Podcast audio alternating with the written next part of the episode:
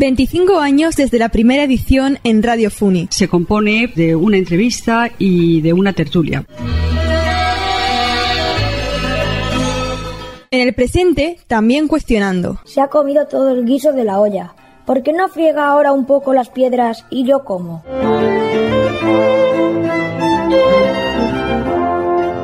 El futuro, el aquí y ahora, en un contexto incierto.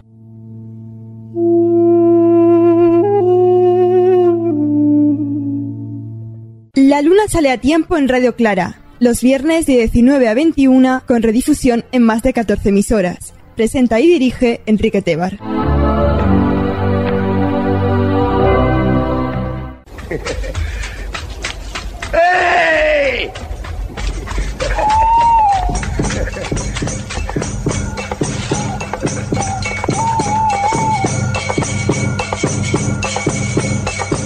Bienvenido, bienvenida a la Luna Salida Tiempo. Saludos a nuestros compañeros y compañeras en Radio Pra, Mundo Obrero Radio, Radio Oasis, Biselata Radio, Radio Iris 7, Radiopolis, Radio La Granja, Eco Leganés, Radio Clara, Radio Chata, Radio Republicana, Cuac FM, Radio Cultural La Oliva FM y Radio El Candil. Te habla Enrique Tebar en nombre del gran equipo del programa.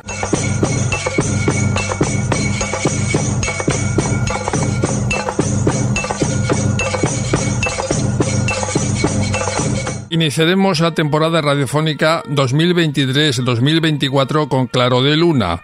La buena noticia de hoy es el fotolibro Madres sin Límites, un proyecto sobre la discapacidad. Tendremos como invitada a Sonia Fernández, cofundadora de Madres sin Límites.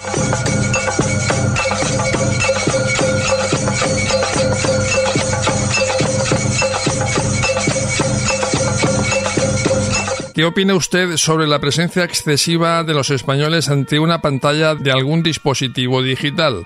Casi la mitad del año, según un estudio. Esta es la cuestión que hemos planteado la ciudadanía en Pregunta a pie de calle.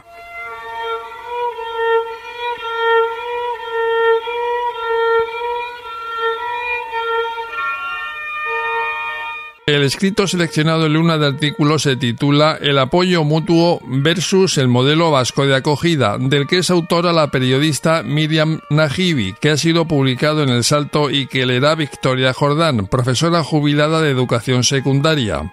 Sofía Tebar, estudiante de Filología Hispánica, nos hará un comentario sobre el contenido de este artículo en a pie de página.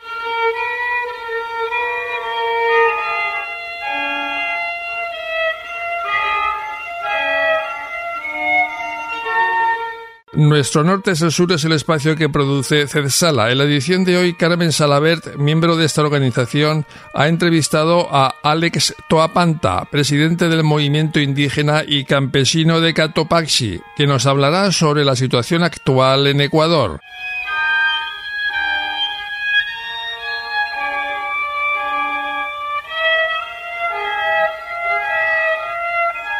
En Libros Malditos, Marian Rives, profesora de lengua y literatura castellana, ha entrevistado a Paco Roca, historietista e ilustrador que nos hablará sobre el cine según Hitchcock.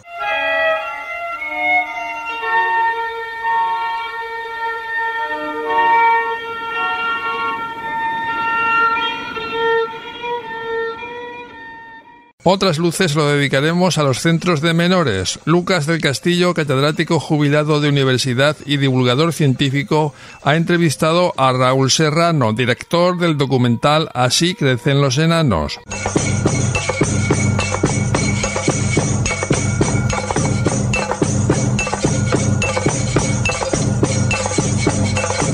Finalizaremos la edición con despedida en verso. Paca Pascual, diplomada en profesorado de educación primaria, nos introducirá a la poesía del asturiano Ángel González.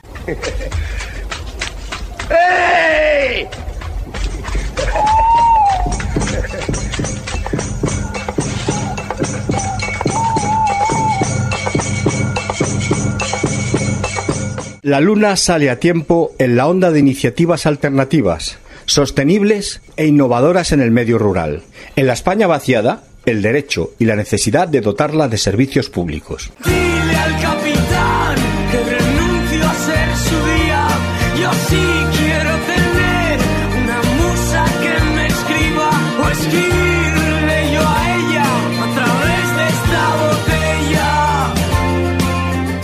Si deseas volver a escuchar o descargar los podcasts de La Luna Sale a Tiempo o alguno de sus espacios, conecta con la página de la Unión de Radios Libres y Comunitarias de Madrid www.audio.urcm.net. También nos puedes encontrar en las redes sociales, en Facebook arroba La Luna Sale a Tiempo Radio, en Instagram arroba La Luna Sale a Tiempo y en Twitter arroba Luna Sale a Tiempo. Han atado nuestras manos con las mismas manos con las que acarician a sus hijos antes de que duerman.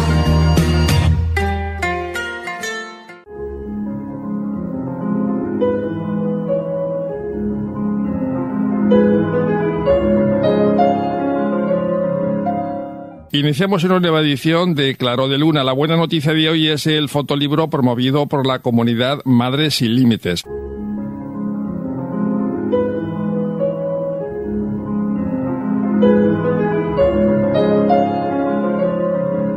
Nos acompaña Sonia Fernández, cofundadora de esta agrupación. Buenas tardes, Sonia. Hola, buenas tardes.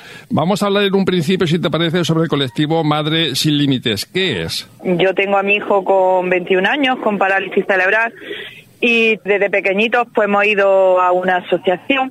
En esa asociación pues nos juntábamos muchas madres por la tarde, a las 4 de la tarde, mientras que nuestros hijos hacían terapia, pues nosotros eran nuestros ratos de hablar entre nosotras. Al cabo de los años, pues eso pues se ha perdido y ya el remate pues fue la pandemia, la verdad, de perder el contacto entre las madres. Entonces pensamos, Ana y yo, se nos cruzaron los cables y dijimos, ¿por qué no creamos una comunidad donde podamos estar madres con hijos con discapacidad, con cualquier discapacidad? y con personas de toda España. No pensábamos que iba a ser solo de Granada. Y así, entre las dos, pues empezó la idea de crear Madres Sin Límites. Madres Sin Límites es una comunidad de madres donde hablamos entre nosotras, donde nadie se juzga, donde tenemos autocuidado nuestro, hablar de nosotras, aunque hablemos de nuestros hijos, pero es un segundo plano, es sobre todo para mujeres, para nosotras. Se creó entonces en 2021. Si tuvieras que hacer una evaluación desde esta fecha hasta ahora, febrero de 2023, ¿qué destacarías? Cuando empezamos, jamás pensábamos que íbamos a llegar a lo que estamos haciendo hoy en día. Al principio lo veíamos lejano. Nuestra cabeza era tener encuentros con las madres. No sabíamos si íbamos a tener madres al principio. Y la verdad que estamos consiguiendo que cada vez tengamos más madres en la comunidad, que cada vez se involucren más en nuestro proyecto, las madres también con nosotras. Ahora se está visibilizando más en el sentido de que gracias al fotolibro pues nos están llamando en institutos, en sitios, en ayuntamientos, para hablar de nuestro proyecto, para hablar de nuestras madres. Y eso hace años no se nos pasaba ni por la cabeza, vamos. Actualmente, Sonia, ¿cuántos integrantes estáis en la comunidad?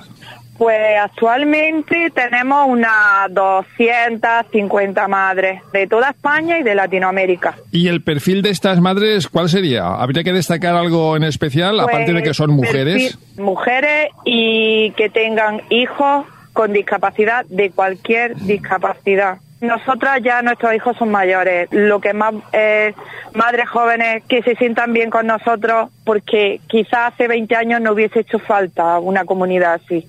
De ver que hay muchas madres que están como nosotras.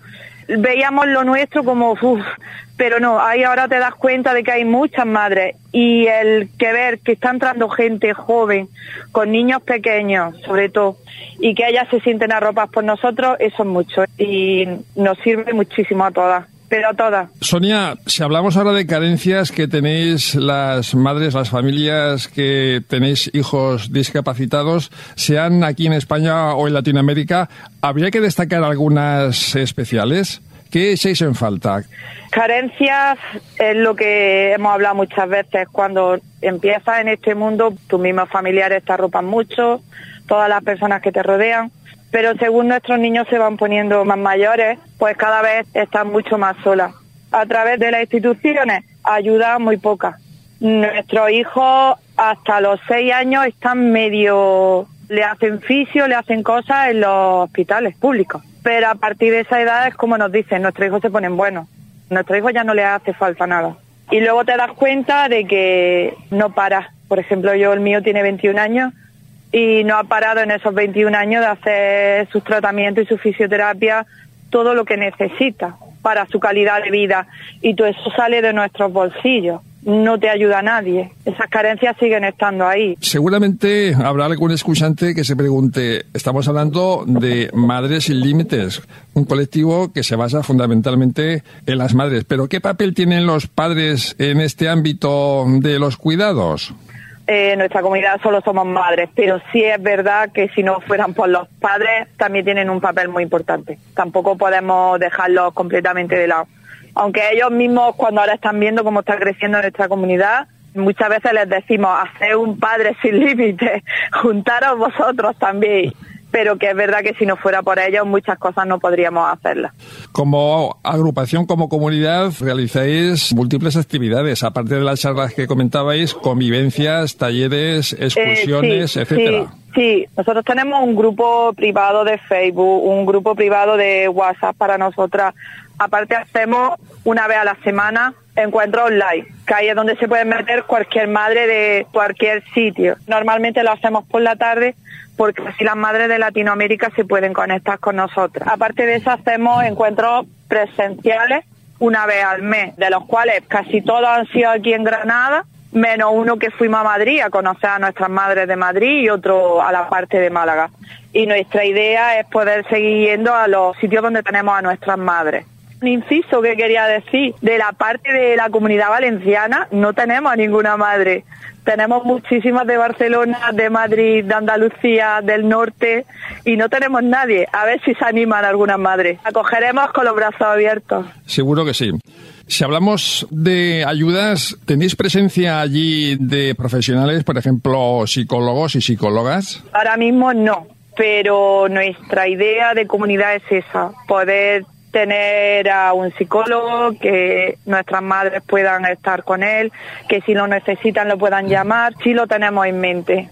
Ese es un proyecto que tenéis para un futuro. ¿Qué otras iniciativas tenéis pensado desarrollar, si es posible, en este año 2023? Nos queremos formar, nos queremos crear, no como asociación, pero por lo menos tener algo legal en el sentido de si podemos pedir una ayuda para tenerlo para nuestra comunidad, para nuestras madres, pues por esto mismo, porque si por ejemplo necesitamos un psicólogo, que esas madres puedan acceder a ese psicólogo.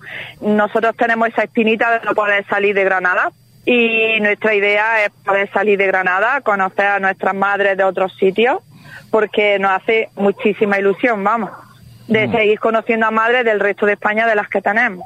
Y eso es un proyecto lo tenemos en mente y que seguro que va para adelante. Vamos, si te parece ya, hablar, Sonia, del fotolibro. ¿Cómo surgió Sí. la idea? Pues el fotolibro, la idea surgió porque Ana, mi compañera, pues su nuera es fotógrafa de profesión y el verano pasado, en julio, le dijo a mi compañera que por qué no hacíamos un fotolibro. Fotolibro donde pusiéramos nuestras vivencias y con fotografías nuestras y de nuestros hijos, con y sin discapacidad. Cuando nos lo dijo, primero decíamos, vamos a ver si las madres se apuntan a este proyecto. Nosotras, más que de Granada, tenemos unas 60 madres nada más que de Granada. Entonces, Alicia nos dijo, con 10, 12 madres haríamos un, un proyecto muy bonito. Lo dijimos a nuestra madre y la sorpresa nuestra es que ahora mismo en nuestro libro hay 38 madres, con 38 testimonios. El libro es el yo del pasado. Por ejemplo, desde que nació mi hijo hasta ahora. Hay cartas que empiezan cuando te dan el diagnóstico de tu hijo y otras cartas desde que empiezas a hacer tu familia con tu primer hijo. Y la verdad que ha quedado una cosa, un proyecto muy, muy bonito. Nosotras ahora mismo no conocemos las cartas de las demás compañeras, es una cosa que las tenemos ahí para cuando todo el mundo vea el fotolibro lo vamos a ver nosotras también, de ver esas cartas. Pero la verdad que el proyecto se ha volcado muchísima gente.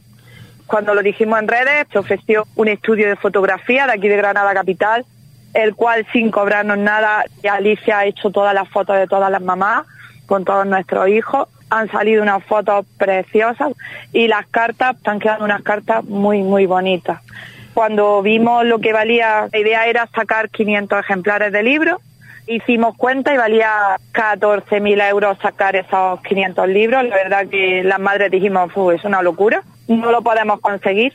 Y la verdad que la campaña se echó el día 3 de diciembre, que es el día de la discapacidad, y para el 17 de enero teníamos no 14, sino 20.000 euros. Ahora hablaremos, hablaremos de esa campaña de micromecenazgo. Vamos, si te parece, por parte, Sonia. Cuando hablas de Alicia, te refieres a Alicia Petrasovac, que ha sido la coordinadora del fotolibro. Sí, sí. Me gustaría que nos comentaras cómo se enfrentaron las madres participantes de forma voluntaria a los textos. Creo que le recomendasteis que en un principio hicieran como una especie de borrador, ¿no? Sí, el proyecto salió en julio, Alicia hizo la primera reunión y nos puso una fecha límite. Una fecha límite, te digo, de dos, tres semanas. Además que no nos lo esperábamos aquello porque ninguna somos escritoras y ninguna sabíamos cómo empezar. Y empezamos con un borrador. Ese borrador se mandó a Alicia Alicia con otra persona la estuvieron leyendo y la estuvieron mirando y entonces ella nos volvió a mandar el borrador con los cambios que ella haría. Entonces hemos hecho la carta como dos veces. Se hizo la primera de borrador, nos la mandaron y ahora estamos con las últimas cartas definitivas ya del proyecto. Vaya a empezar a imprimir el libro. Yo he visto, Sonia, el vídeo que habéis publicado y es realmente impresionante. Me imagino que la carga emocional ante ese estudio fotográfico, eh, sobre todo en algunas madres, habrá sido importante, ¿no? Ese recuerdo desde los inicios. En todas. El estudio de fotografía, esas dos semanas que estuvimos, Uf, Ana y yo estuvimos con todas las mamás y es una cosa que no se puede describir. Cada madre con el niño que tiene discapacidad, con los niños que están bien, es muy emotivo. Y con los padres también en algunos casos, ¿no? Sí, sí, además eso sí dijimos porque las mamás venían con sus maridos y hay fotos, que esas fotos no salgan, pero las tenemos nosotros con nuestros maridos y hay fotos preciosas, vamos, hay fotos muy lindas. Aparte luego están las fotos definitivas que son las que van a salir en el libro, que esas no han salido en ningún sitio y cada madre tiene la suya de la que se va a publicar. Y estas madres participantes se llevarán el libro foto gratuito. exactamente. Se han llevado ya la sesión de fotos de las que le hicieron aquel día en un pen y aparte pues cada una se le dará su ejemplar de libro a mm. cada mamá. Sonia, de todas las cartas, aportaciones, borradores que tú hayas conocido, ¿cuál es el que más te ha impresionado? Es que no sé si lo puedo decir, pero hay una que es la que más impresiona. Además, cuando ese libro se abra, creo que a todas las madres el que más nos ha chocado. Pensábamos que quizá no iba a ser capaz esa persona de hacerlo. Es la última carta y esa es la más emotiva de todas. Es una mamá que tenemos de Latinoamérica que cuando llevaba un mes en nuestra comunidad fue de las primeras en entrar. Y cuando llevaba un mes en nuestra comunidad falleció su hijo. Ella siguió en la comunidad con nosotros, hasta el día de hoy sigue con nosotros, un ejemplo a seguir esa persona, vamos. Y esa última carta va dedicada a él, iba en el libro creo que es la más, la más emotiva de todas.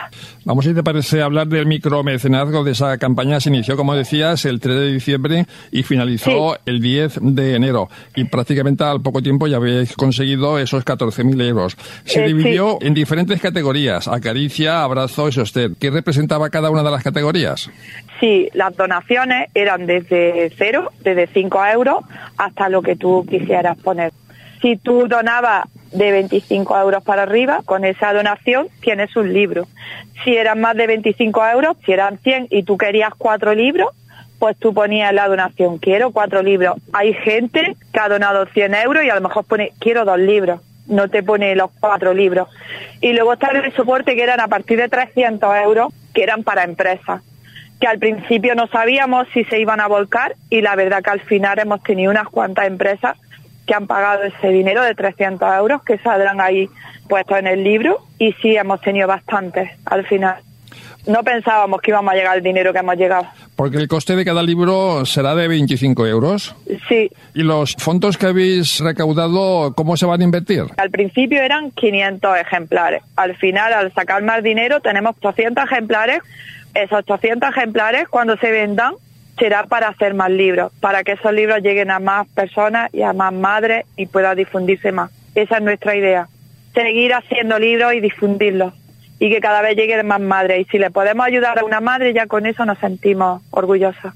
¿Y cómo se puede adquirir este fotolibro? Pues hasta ahora había sido pues, a través de la página web que teníamos de para poder donar para el libro, pero cuando ahora ya lancemos el libro el día 22 de abril, que es cuando se lanza realmente el libro, pues se podrán comprar, ya lo pondremos en internet o en varios sitios, de la manera que se podrán adquirir esos libros, porque tenemos pues mínimo unos 300 para poder vender, para poder conseguir pues hacer más.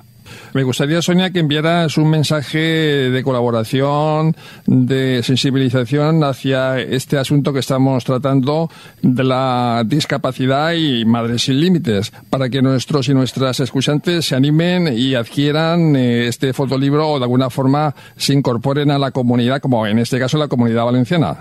Justamente hoy hemos estado en un instituto lanzando nuestro libro. Solo puedo decir que era toda gente de 20 años, 20 y tantos años. Nosotros hemos puesto el vídeo, hemos dado unas charlas y lo hemos explicado. Nada más que ver la cara de todas esas personas, yo estoy súper agradecida.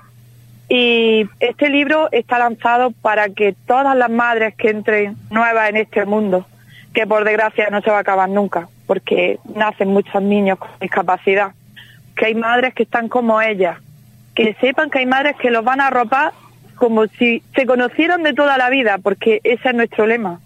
Nosotras tenemos madres de muchísimos sitios que nunca la hemos visto de cara, en persona, pero ya tenemos ese vínculo que nos une para toda la vida.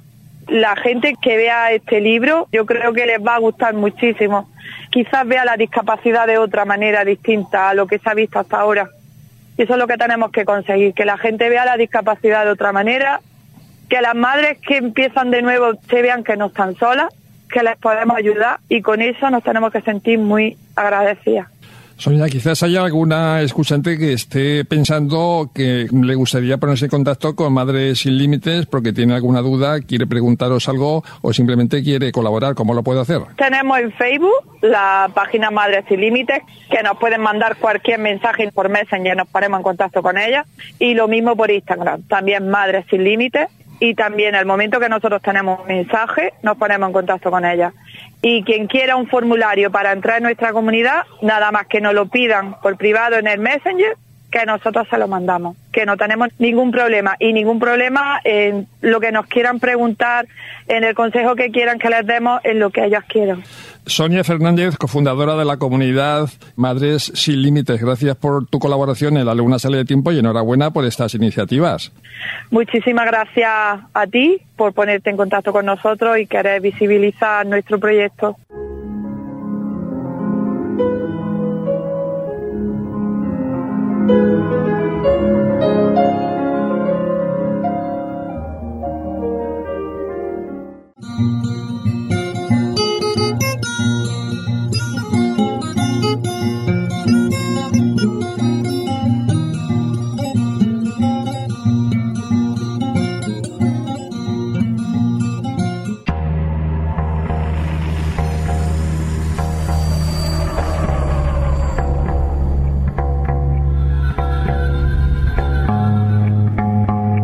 Los españoles y españolas pasan 167 días, casi la mitad del año, mirando una pantalla de un dispositivo digital, según un estudio realizado por Multiópticas. Esta es la cuestión que hemos planteado la ciudadanía de Valencia en Pregunta Pie de Calle. Escuchemos.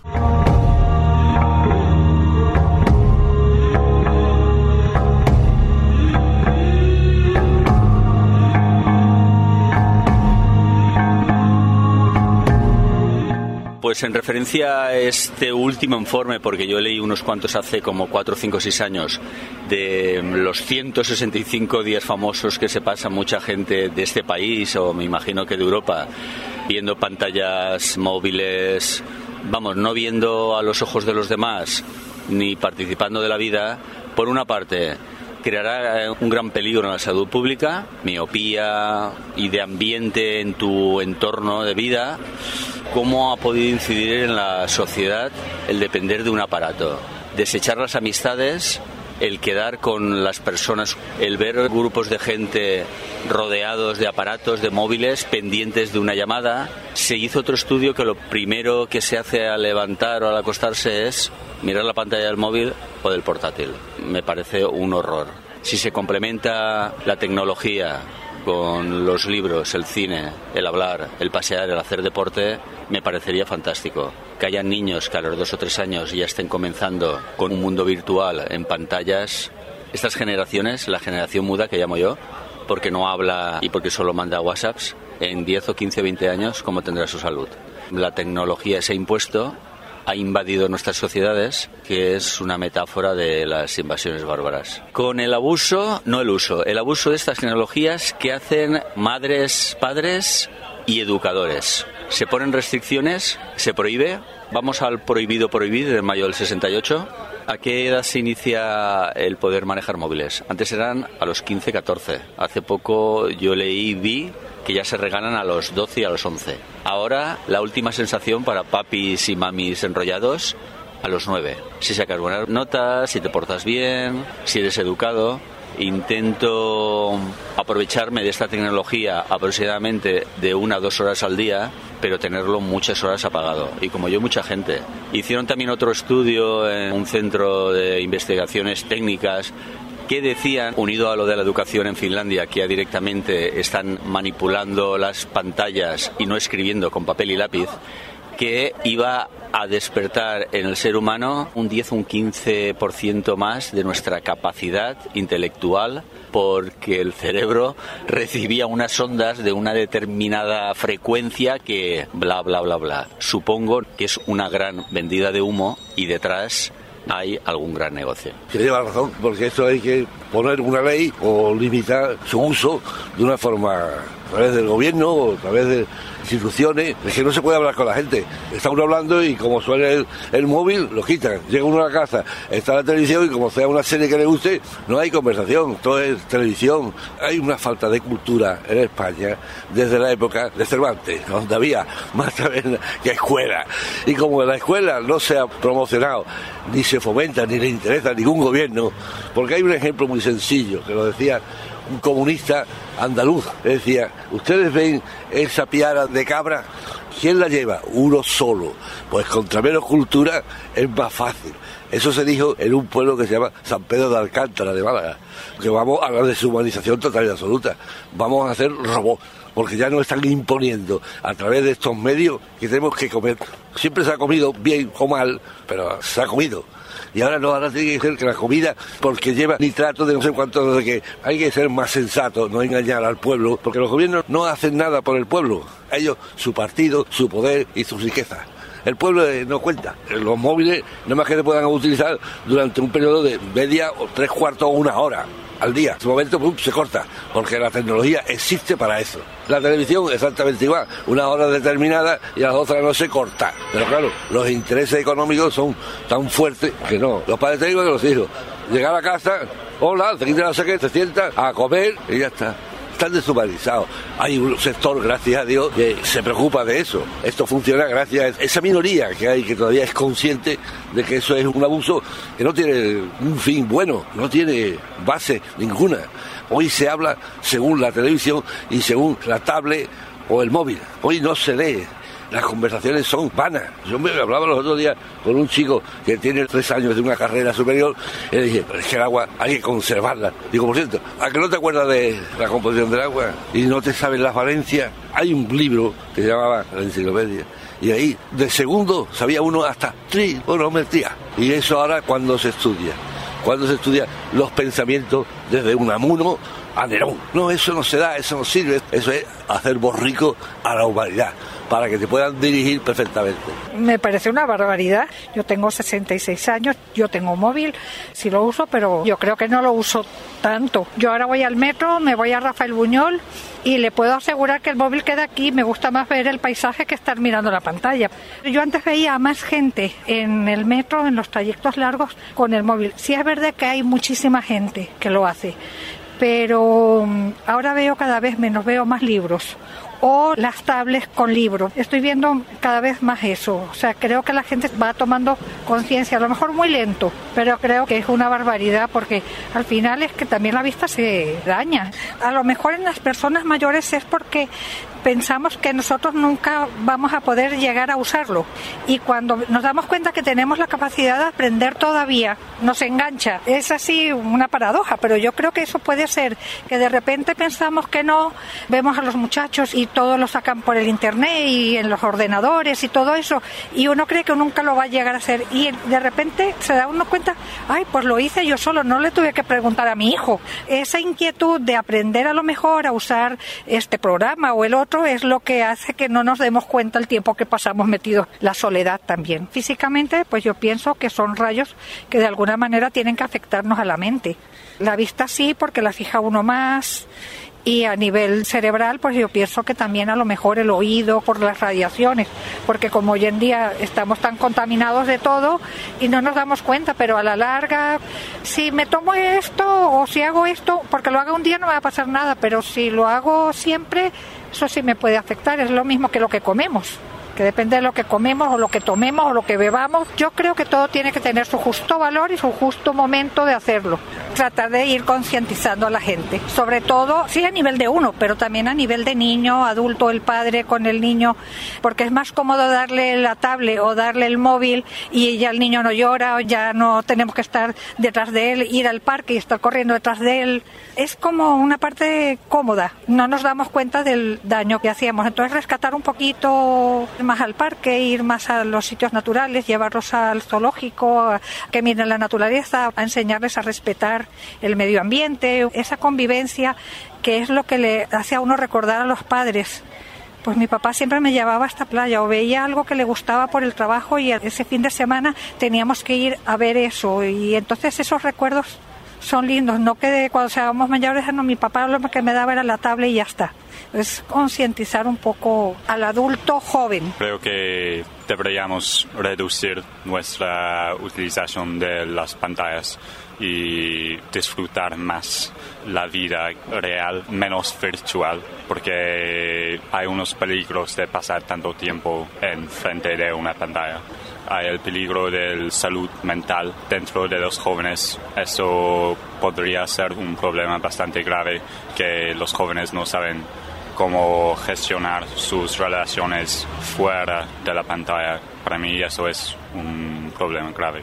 Es algo que se vincula con los nuevos económicos del capitalismo de globalización, donde toda la gente quiere ser más libre a hablar con sus amigos, hablar y ser vinculada, que por un lado está bien conectada con sus amigos, pero también hay que limitar y hay que asegurar que toda la gente no están abusando las pantallas. Un poco más grave que en España, porque en Inglaterra no hay tanto sol. Si estás en tu casa, estás pasando más tiempo enfrente de una pantalla. Aunque haya una dependencia, se refleja también un cambio que no es necesariamente algo peligroso, tenemos que gestionar más. Es algo de novedad y creo que con tiempo la sociedad reconocerá cómo utilizarlo de una manera más sostenible y menos peligroso. Creo que es algo que solo podemos habituarnos.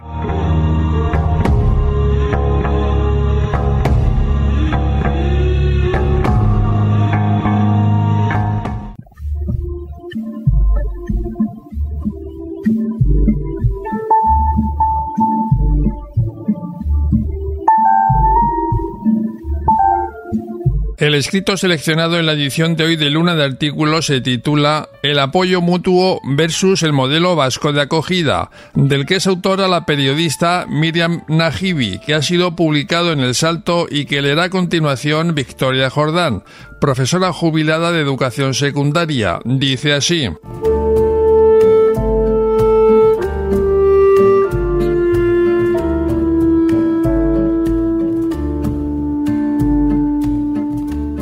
Aquí se subcontrata en todos los ámbitos relacionados con las personas, manifiesta Joaquín Revilla, integrante de Ongi Etorri Errefusiatuak, OEE en Bilbao. Esta plataforma social dedicada a la defensa de las personas migrantes y refugiadas surgió en 2016 ante la crisis migratoria que se produjo con la guerra en Siria y las situaciones de hacinamiento en los campamentos griegos. Desde entonces hasta ahora sus objetivos no han variado. Denunciar las causas que provocan la migración forzosa, así como la política de vulneración de derechos de los Estados y ofrecer una acogida digna. Así lo enumera Luisa Menéndez, también militante en OEE. El último de los propósitos que se encuentran las personas cuando llegan es el que más esfuerzos exige a la organización.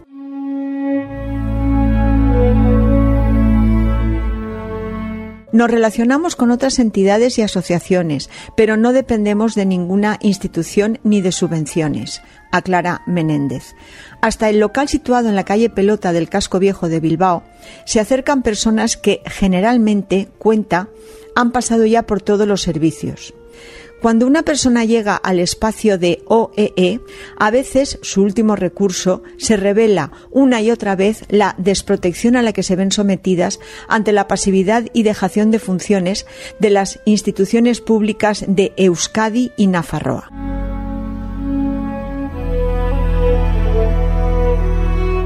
Allí, en su local, el asesoramiento ofrecido por OEE e se orienta, entre otros asuntos, hacia el acceso a la escolarización de las y los menores, trámites burocráticos con Lambide o gestiones en Osakidetza.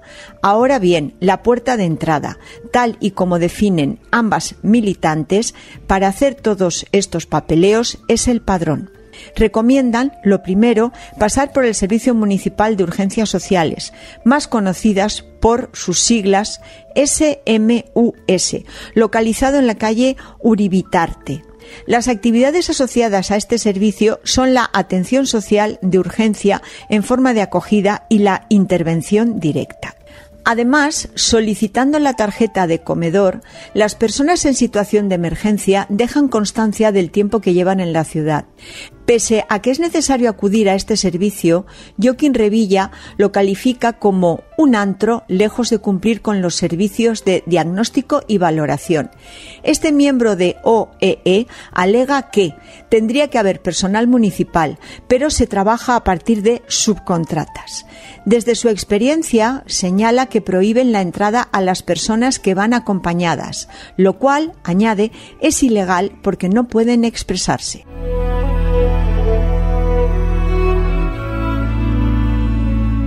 Desde la plataforma se está elaborando una campaña inspirada en otra emprendida por colectivos catalanes, en la que se exija el derecho a padrón social en un domicilio municipal.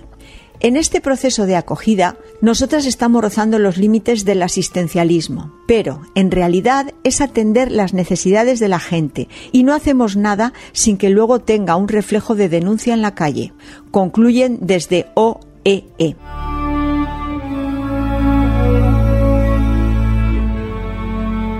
Coetánea a la creación de OEE, e, la red Artea, ubicada en el valle de Arratia, Vizcaya, es una red solidaria de casas de acogida y pequeñas empresas sociales que ensayan nuevas formas de vida bajo la filosofía del buen vivir y la desobediencia civil, como lo define Miquel Zuluaga, uno de sus participantes. En diciembre de 2016, dos de sus integrantes fueron detenidas en Grecia tras intentar cruzar la frontera con varias personas refugiadas. Al calor de esa acción se incubaron nuevos paradigmas comunitarios enclavados dentro del ámbito Baserritarra Para ello se ha puesto a punto huertas, panaderías, obradores y hospederías, además de contar con dos viviendas, también comunitarias, en el pueblo una de ellas para personas en tránsito, la otra para las que quieren quedarse. Por allí han pasado cientos de personas.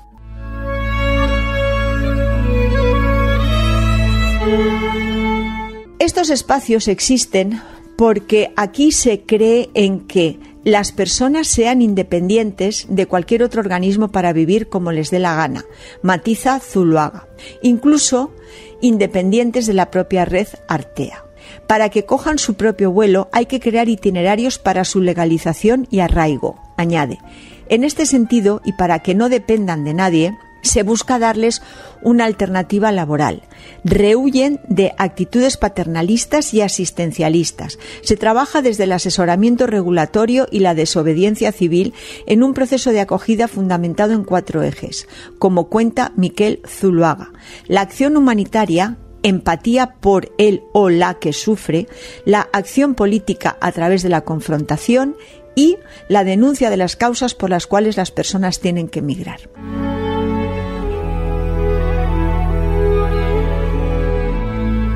A lo largo del verano de 2018 se produjo un aumento de las personas migrantes que llegaban hasta Euskal Herria procedentes de las costas andaluzas. Cientos de ellas y ellos quedaron a expensas de la solidaridad vecinal en pueblos y ciudades vascas y navarras al quedar totalmente fuera de los dispositivos institucionales.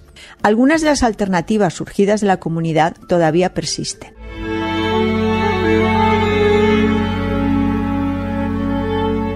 En julio de ese mismo año, la estación de trenes y buses de Irún se llenó por quienes pernoctaban o quedaban abandonadas antes de o tras intentar cruzar el paso fronterizo.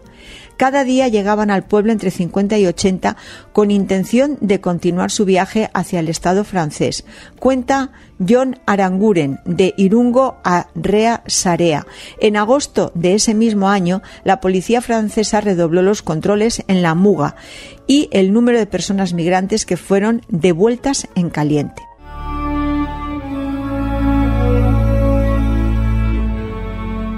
Alrededor de un centenar de irundarras y habitantes de pueblos cercanos se organizaron y autogestionaron al margen de las instituciones para ofrecer recursos individuales y colectivos en torno a lo que ahora se denomina Irungo Arrera Sarea.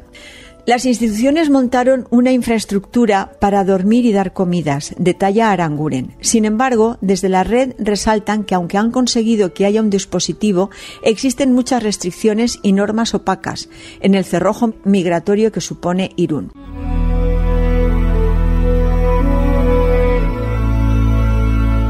A 120 kilómetros de Irún, en octubre de 2018, nace Arrigorriaga Arrea Después de tres meses en los que el movimiento vecinal de Bilbao intentó acoger de forma improvisada a más de 200 personas en espacios como las canchas de Atsuri, la Cultur Echea de Bilbi, Carmela de Santurchu y el Bici Naji, la ribera de Deusto.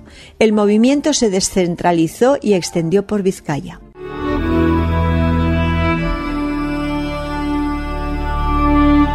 Fue entonces cuando Elgar Tetze de Arrigorriaga ofreció su espacio y creó una asamblea para gestionar la acogida de 10 personas, en colaboración con la GATSE Asamblada del Pueblo, OEE, e, Arrigorriaga y diferentes militantes del movimiento popular, aclara Pello Molinuevo, miembro de la Asamblea.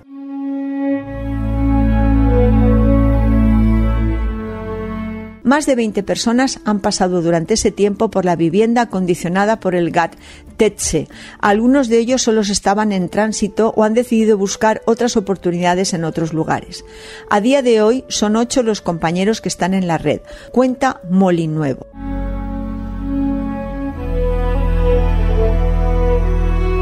Desde la Asamblea, conformada por 15 militantes en la actualidad, reconocen que gran parte del trabajo para poder ofrecer una acogida digna ya está hecho, por lo que, además de la concienciación respecto a la imposibilidad del tránsito libre, el antirracismo y la solidaridad, otra de las líneas de trabajo, versa sobre poder generar empleos para los compañeros acogidos.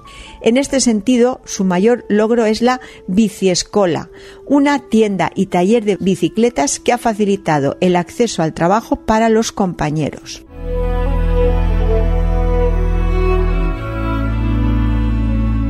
el hecho de que Arrigorriaga Arrea, al igual que otras muchas arreras, naciera es sinónimo de que las instituciones no están haciendo bien su papel, sentencian desde la Asamblea.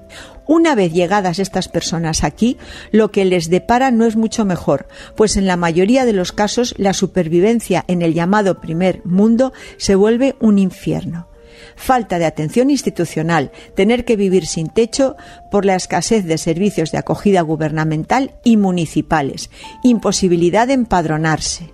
Sentencia Molinuevo.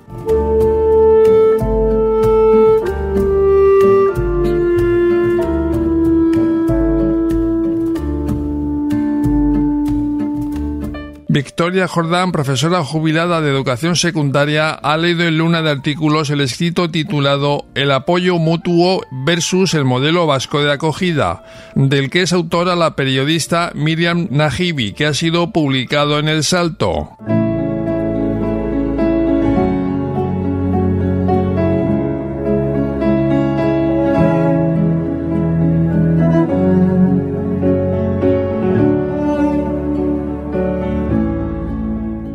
A continuación, Sofía Tebar, estudiante de Filología Hispánica, nos comentará en a pie de página algunos elementos de interés del contenido del artículo que acabamos de escuchar y lo hará desde la perspectiva lingüística, histórica o cultural.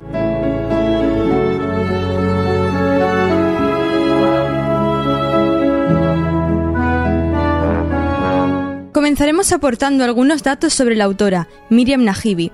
Nacida en Zaragoza en 1996, es graduada en periodismo, máster en periodismo multimedia y doctoranda en comunicación social. En la actualidad es investigadora predoctoral en la Universidad del País Vasco, periodista colaboradora en Pícara Magazine y redactora en Deia, Noticias de Vizcaya. Cuando el articulista hace referencia al término Lambide, nos está hablando del Servicio Vasco de Empleo. También usa el vocablo antro, que según la Real Academia Española, RAE, es un local, establecimiento, vivienda, etc., de mal aspecto o mala reputación. Najibi emplea la palabra baserritarra, que se puede definir en castellano como el habitante de las caserías o casas de labor, construcciones cuya función es de apoyo a las actividades agropecuarias realizadas en lugares alejados de la vivienda urbana. La periodista menciona el término muga, que según la RAE es mojón, término o límite. Por último, en el artículo figura la palabra vasca gasteche, que la podemos traducir como centro social ocupado, centro social ocupado autogestionado o casa de la juventud.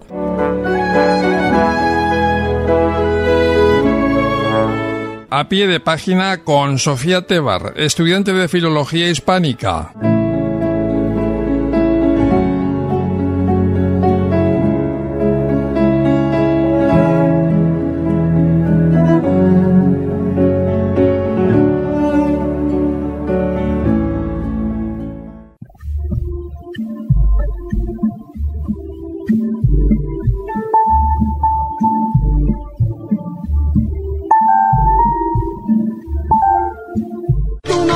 comprar el viento, tú no puedes comprar el sol, tú no puedes comprar la lluvia, tú no puedes comprar el calor, tú no puedes comprar las nubes, tú no puedes comprar los colores, tú no puedes comprar mi alegría, tú no puedes comprar mis dolores, no se puede comprar un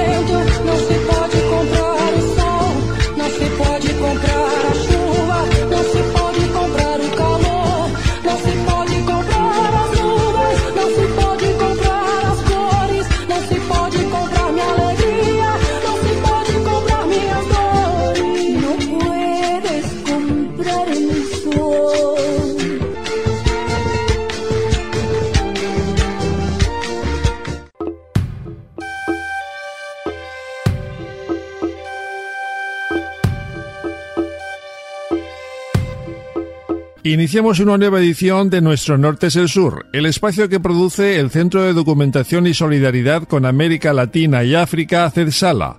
Saludamos a Carmen Salabert i Vicenta Pérez. Hola, bona vesprada. Després de les vacances, de nou en el programa de CEDSALA Nuestro Norte es el Sur. Bona vesprada, Vicenta i Enrique. I bona vesprada a totes les amigues i amics que tornem a retrobar-se després d'este parèntesis de vacances en el programa de Tesala Nuestro Norte es el Sur. Esperem que ho, hagueu passat molt bé i vinguem amb forces per la tardor que ens espera.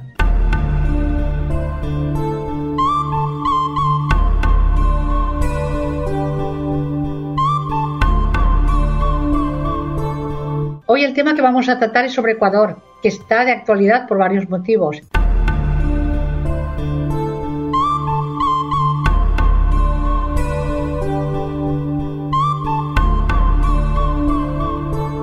Antes de comenzar, no podemos pasar por alto la situación por la que está atravesando Guatemala, que el 20 de agosto hubieron elecciones en el país y dio el triunfo a Bernardo Arevalo, del partido Semilla, un candidato poco esperado y que se posiciona claramente como socialdemócrata.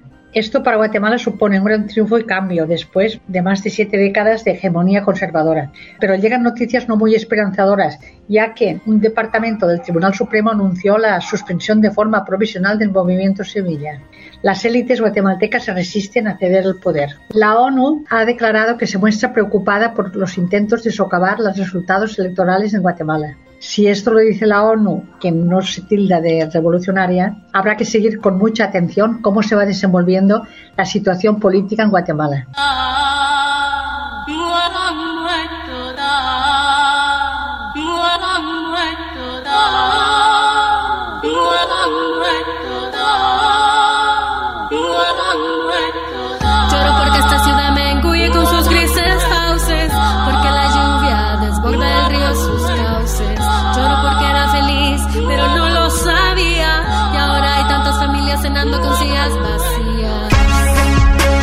Como ya hemos dicho anteriormente, el programa de hoy es sobre Ecuador, ese país que también suele sufrir convulsiones derivadas sobre todo de la defensa de recursos naturales. También el 20 de agosto pasado se llevaron a cabo elecciones presidenciales en el país de Ecuador, así como una consulta sobre la continuidad de la explotación petrolera en un bloque del Parque Nacional Yasuni. Para hablar del tema tenemos en el programa a Alex Teopanta, presidente del movimiento indígena y campesino de Cotopaxi. Hola Alex, buenas tardes.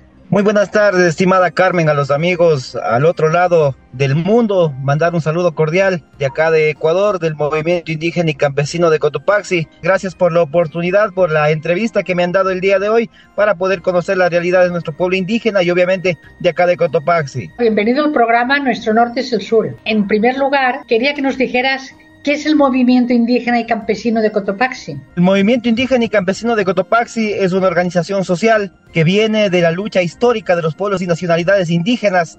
Está constituida por 32 organizaciones de base en las cuales tenemos 580 comunidades, entonces es un grupo importante de la provincia de Cotopaxi, de su población, de su porcentaje de personas o gente indígena viviendo en el sector, en el campo, en la ciudad, obviamente con dificultades por eh, tener contacto con la ciudad, pero se constituye de esta manera, al igual que la misma provincia de Cotopaxi está constituida como parte fundamental de Cuarrunari y a la vez Cuarrunari también pertenecemos a la CONAIE, así que el movimiento indígena y campesino de Cotopaxi es base filial, es base organizativa de la CONAIE del Ecuador. Así que pues nosotros acá en la provincia, como indicaba, los siete cantones, las 33 parroquias, cada una tiene su organización de base para distribuirnos en las luchas que hemos tenido a lo largo y ancho de estos años. ¿Cómo se encuentran las fuerzas en el movimiento indígena en su país? Tenemos varias dificultades, acabamos de atravesar un proceso electoral, la situación política del país no es la mejor, creo que a nivel de Latinoamérica estamos pasando una serie de dificultades ya que hemos tenido electos presidentes o gobiernos que simplemente han dedicado a boicotear la ejecución de nuestros derechos colectivos, a boicotear también toda la parte presupuestaria o asignación presupuestaria para que sea invertido en educación, salud, fomento productivo. Por otro lado, también estos élites económicos a nivel nacional simplemente han dedicado a ser partícipes del incremento de la delincuencia a nivel del país. Esto ha generado que las instituciones públicas a nivel del Estado ecuatoriano sientan un desquebrantamiento terrible y la falta de confianza en las instituciones del pueblo ecuatoriano es bastante fuerte, a tal punto que la extinta Asamblea Nacional ha terminado con un 6% de aceptación a nivel del país, sin contar también la presencia del Estado ecuatoriano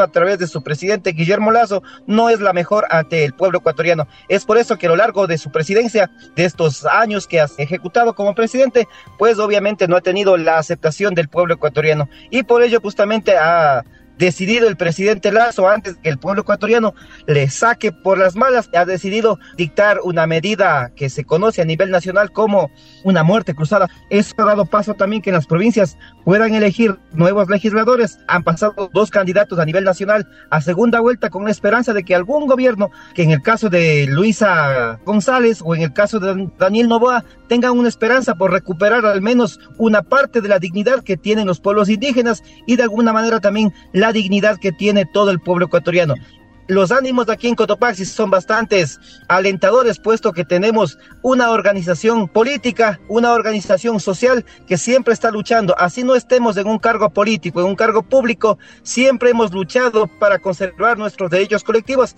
y esa misma lucha ha sabido reivindicar todo el accionar que como movimientos indígenas hemos tenido. Así que estamos pendientes de qué es lo que pueda suceder en este año y medio que falta por terminar la legislación a los nuevos legisladores que han sido electos y obviamente en la segunda vuelta podremos definir también cuál es el presidente que enrumbe al país por este año y medio que falta por gobernar. Nosotros como movimientos indígenas tenemos la esperanza que en algún momento este territorio ecuatoriano se pueda construir o se pueda constituir como un Estado intercultural dirigido por nacionalidades indígenas que simplemente vendrán a buscar mejores días para los ecuatorianos. Aparte de elecciones presidenciales, también estaba la consulta sobre la explotación petrolera ¿Cómo está lo de la consulta? En la consulta popular a nivel nacional dos procesos de consulta indicando de que nuestros recursos, nuestro petróleo, nuestra soberanía a nivel de la Amazonía se mantenga intangible. Así que nosotros hemos propuesto, no solamente de ahora, es una lucha de algunos años, es una lucha que hemos hecho consecutivamente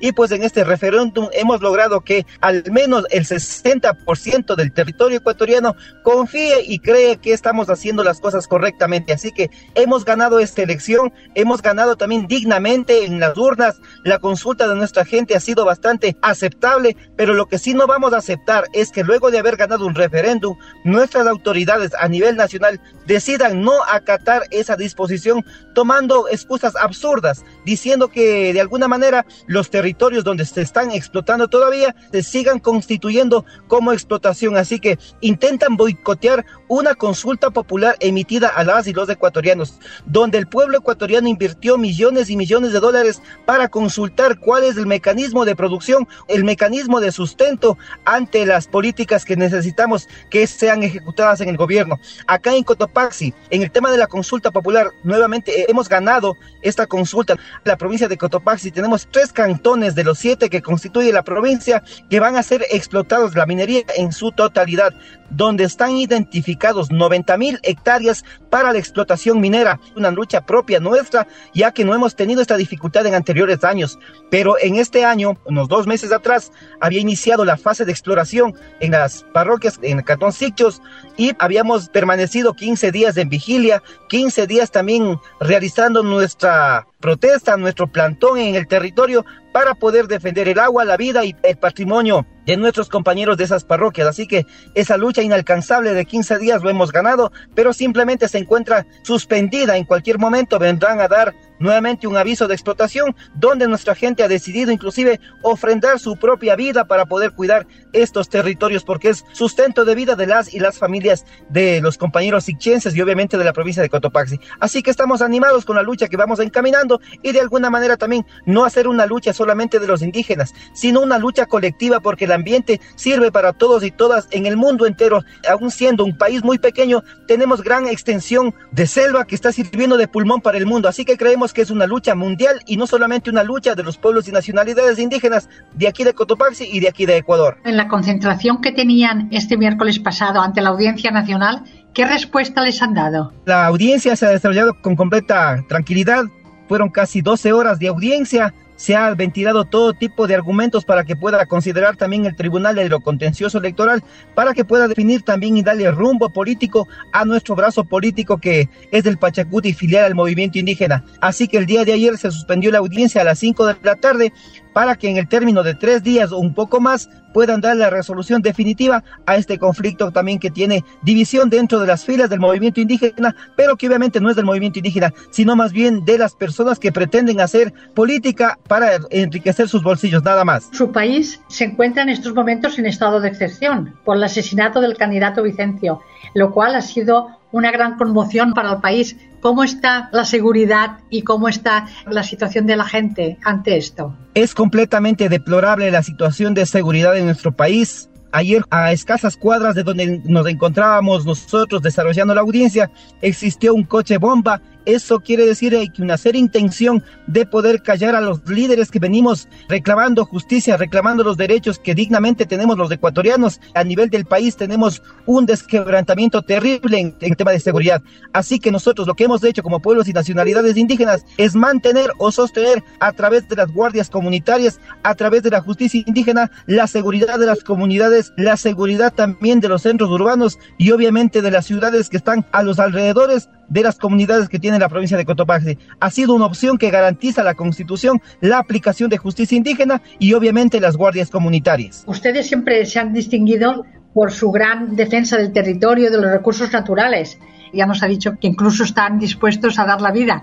Por lo que usted nos ha comentado, parece ser que usted sí que ve con esperanza el futuro. Nosotros como dirigentes estamos siempre dispuestos a poder entregar la lucha de nuestros antepasados y dejar haciendo una lucha en la actualidad para que nuestras futuras generaciones también se beneficien de la lucha que han hecho los mayores y de los que hemos hecho actualmente los que estamos al frente de la organización. Esa lucha no es de ahora, esa lucha va a ser desde un camino muy lejano hacia atrás y un camino también muy lejano que se viene por delante. Estamos animosos que esta realidad de nuestro querido país se puede cambiar, pero no va a cambiar simplemente con el afán de podernos opinar a través de un medio de comunicación, opinar a través de redes sociales, opinar a través de políticas públicas que no favorecen al pueblo ecuatoriano, sino más bien en el territorio estando en las bases, acompañando a nuestra gente, estando justamente en las grandes luchas que se constituyen, no solamente como pueblo indígena, sino haciendo una lucha colectiva, una lucha de todos y todas, que eso va a evidenciar al mundo entero de la potencia y de la actividad que tienen los pueblos indígenas y obviamente dar un, también un legado a nuestras futuras generaciones. Ante la segunda vuelta de las elecciones, ¿cómo ven esta segunda vuelta? ¿Cómo ven ese futuro? Yo creo que ese futuro va a ser muy incierto, al menos para los pueblos y nacionalidades indígenas. No existe un posesionamiento ni para el candidato Novoa ni para la candidata González puesto que los dos señores candidatos que hoy se encuentran en disputa por el primer lugar no representa al menos a la gran mayoría del pueblo ecuatoriano, a la gran mayoría de los compañeros y compañeras indígenas de este país. Lo que sí van a hacer nuestros compañeros de los territorios es tener un voto muy personalizado. Nosotros como movimiento indígena no optaremos por decir que voten por un candidato o por otro candidato, porque sabemos del pasado que tiene Luisa, porque sabemos también el pasado o el presente que tiene Novoa, así que nosotros no optaremos por votar al menos directamente por cualquiera de los dos candidatos. Nuestros compañeros de las bases tendrán un voto libre que puedan elegir de pronto lo mejor, pero que no sea apegado ni a la derecha ni tampoco al neoliberalismo. Así que nosotros tenemos un proyecto político de vida que viene encaminado desde 1990. Consecuentemente a ese legado político que tiene el país entero, nosotros seguimos en la ardua labor de poder construir este Estado intercultural direccionado a la vivencia de las y los ecuatorianos de la clase más empobrecida. Así que debe un futuro muy incierto, puesto que todo, solamente este gobierno tendrá que desempeñar un año y seis meses dentro de su gobierno. Y no sé si este país se pueda cambiar o se pueda arreglar en un año y seis meses. Y ese año y seis meses es porque termina la legislatura que empezó Lasso. Es por eso porque solamente es un año y seis meses. Sí, en efecto, como hubo la muerte cruzada, le falta un año, seis meses más o menos para terminar el periodo de Guillermo Lazo, el presidente que asuma en esta segunda vuelta la ganancia, tendrá que entrar a gobernar el año seis meses. Así que es un tiempo muy corto para poder cambiar las políticas. Quiero creer así que haya una buena intención, cualquiera que pueda ganar, pero no habrá un destino para que este país pueda cambiar en un año seis meses. Ustedes tienen mucha esperanza, pero se ve mucha incertidumbre en el futuro. Alex, le agradecemos muchísimo todo lo que nos ha explicado, su testimonio y también esa esperanza que dicen ustedes los indígenas que tienen. Como usted dice, no afecta solo al país de Ecuador, sino que afecta al mundo entero por esos recursos naturales y por ese pulmón. Como decía Galeano, pobres pueblos que son ricos en recursos naturales, porque todos los problemas que ustedes tienen. Muchísimas gracias por habernos acompañado. Les deseamos muchísima suerte. Muchas gracias Carmen, un saludo cordial a todos los amigos que están fuera del país, al otro lado del mundo entero y siempre firmes ante la lucha, ante cualquier eventualidad, que la lucha que venimos haciendo es por la humanidad, es por nuestra niñez, es por nuestra juventud, es por nuestros mayores que tarde o temprano van a necesitar de un aire libre, de un aire no contaminado y obviamente eso garantizará la vida de la futura generación. No queremos ser como los dinosaurios que tarde o temprano se puedan extinguir. Aquí está la humanidad que está garantizando tal vez dos mil, tres mil años de vida humana. No nos sentamos como dinosaurios y seamos una raza que cuide el medio ambiente, que cuide el planeta y esa esperanza tiene el movimiento indígena y campesino del Ecuador para brindar al mundo entero. Ha estado en el programa Alex Teopanta, presidente del movimiento indígena y campesino de Cotopaxi, Ecuador.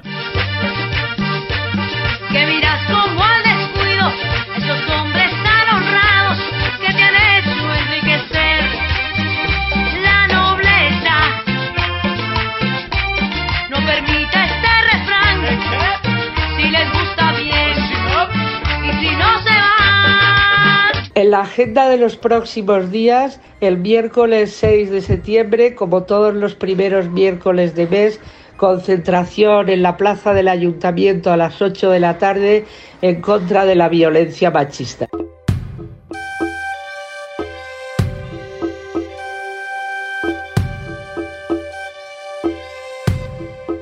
I hem arribat al final del programa, este primer programa després de vacances, i com sempre vos esperem fins 15 dies. Nuestro norte es el sur. Vamos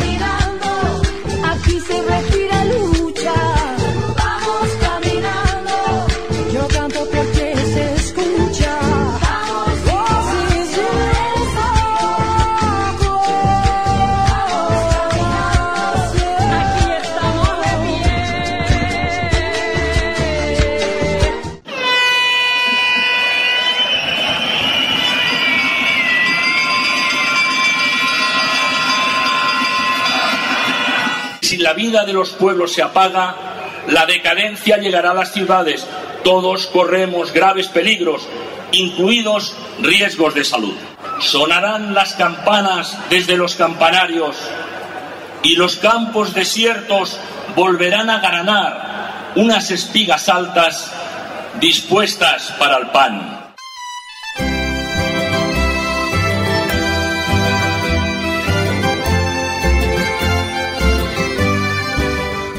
La luna sale a tiempo, con Enrique Tebar, Radio Clara.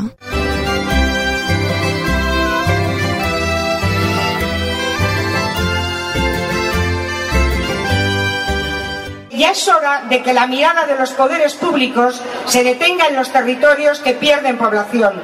La España vaciada está bien viva, que está luchando por su supervivencia y su progreso y que al hacerlo defiende el futuro de todos, vivamos donde vivamos.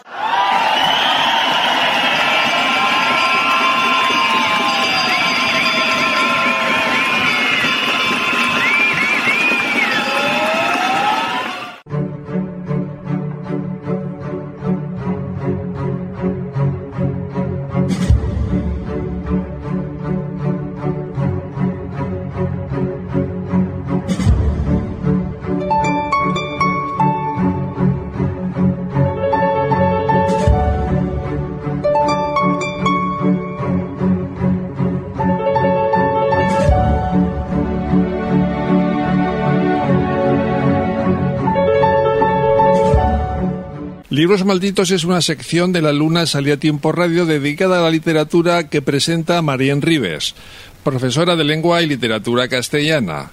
El libro maldito elegido en esta edición por nuestro invitado tiene como protagonista al cineasta británico Alfred Hitchcock, que consideraba que el cine son 400 butacas que llenar.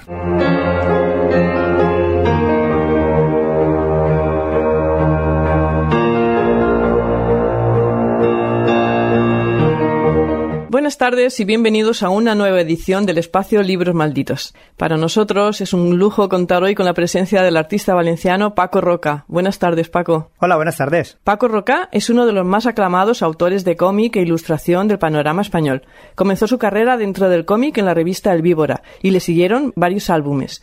Arrugas, en 2007, Historia sobre Alzheimer y vejez, supuso su revelación internacional y le valió el Premio Nacional de Cómic. Arrugas fue adaptado al cine y logró en 2012 el Goya a la mejor película de animación y Paco el Goya al mejor guion adaptado. Siguió sumando premios con El invierno del dibujante y con Los surcos del azar. Otras obras más recientes son La Metamorfosis, Memorias de un hombre en pijama, Las calles de arena y su hasta ahora última creación, La casa, de la que nos hablará en la segunda parte de este espacio. Porque antes vamos a hablar del libro que Paco Roca ha elegido como libro maldito. El título elegido por él es El cine según Hitchcock de François Truffaut, publicado por primera vez en 1967. ¿Nos puedes decir, Paco, qué le has visto de maldito a este libro? Para mí es un libro de cabecera, para mí es como la Biblia, pero sí que es cierto que es un libro poco conocido entre mucha gente. Luego, por otro lado, porque su autor es Truffaut, pero el entrevistado, que es Hitchcock, en cierta forma durante un tiempo fue casi como un director maldito. Es lo que pasa cuando tienes mucho éxito, que acabas convirtiéndote en el maldito para la crítica. Y el libro, en cierta forma, tiene como un final bastante agridulce, porque es el momento en el que Hitchcock murió y murió precisamente en un momento en el que estaba en la cota más baja de su fama o de lo que para la crítica consideraba que era un buen director. Al final de la introducción, en este libro, François Truffaut afirma que si se aceptase la idea de que el cine no es inferior a la literatura, habría que clasificar a Hitchcock en la categoría de artistas inquietos como Kafka o Poe o Dostoyevsky. ¿Compartes esta opinión? Yo creo que sí, yo creo que es un gran autor y además tiene una, una honestidad y una forma de hacer las cosas que para mí es como un ejemplo. Es como un albañil casi del cine. En el caso de que él quería contar una historia, hacía todo lo posible por contarlo, sin preocuparle demasiado lo que fuese a ocurrir. Y en ese sentido yo creo que cada película que hacía era una innovación y yo creo que abrió camino a muchísimos, ya no solo al cineastas, sino a muchísimos, cualquiera de nosotros que queremos dedicarnos a contar historias. Yo creo que lo que define un poco lo que es arte o estar en las cotas más altas de lo que podía ser la cultura es eso, innovar y abrir nuevos caminos. Yo creo que Giso lo hizo. ¿De dónde nace este libro? Yo creo que de la admiración de Truffaut por la figura de Gis. Truffaut es uno de esos autores que miró para atrás para crear un nuevo cine en Francia y encontró la figura de Hitchcock, una figura que ya en ese momento era un poco incomprendida, que había, como digo, había hecho grandes películas, había abierto grandes caminos, pero yo creo que le ocurre un poco lo mismo que a Spielberg, que el éxito, el hacer películas taquilleras, el hacer películas con grandes actores, te gana un poco el menosprecio de la crítica.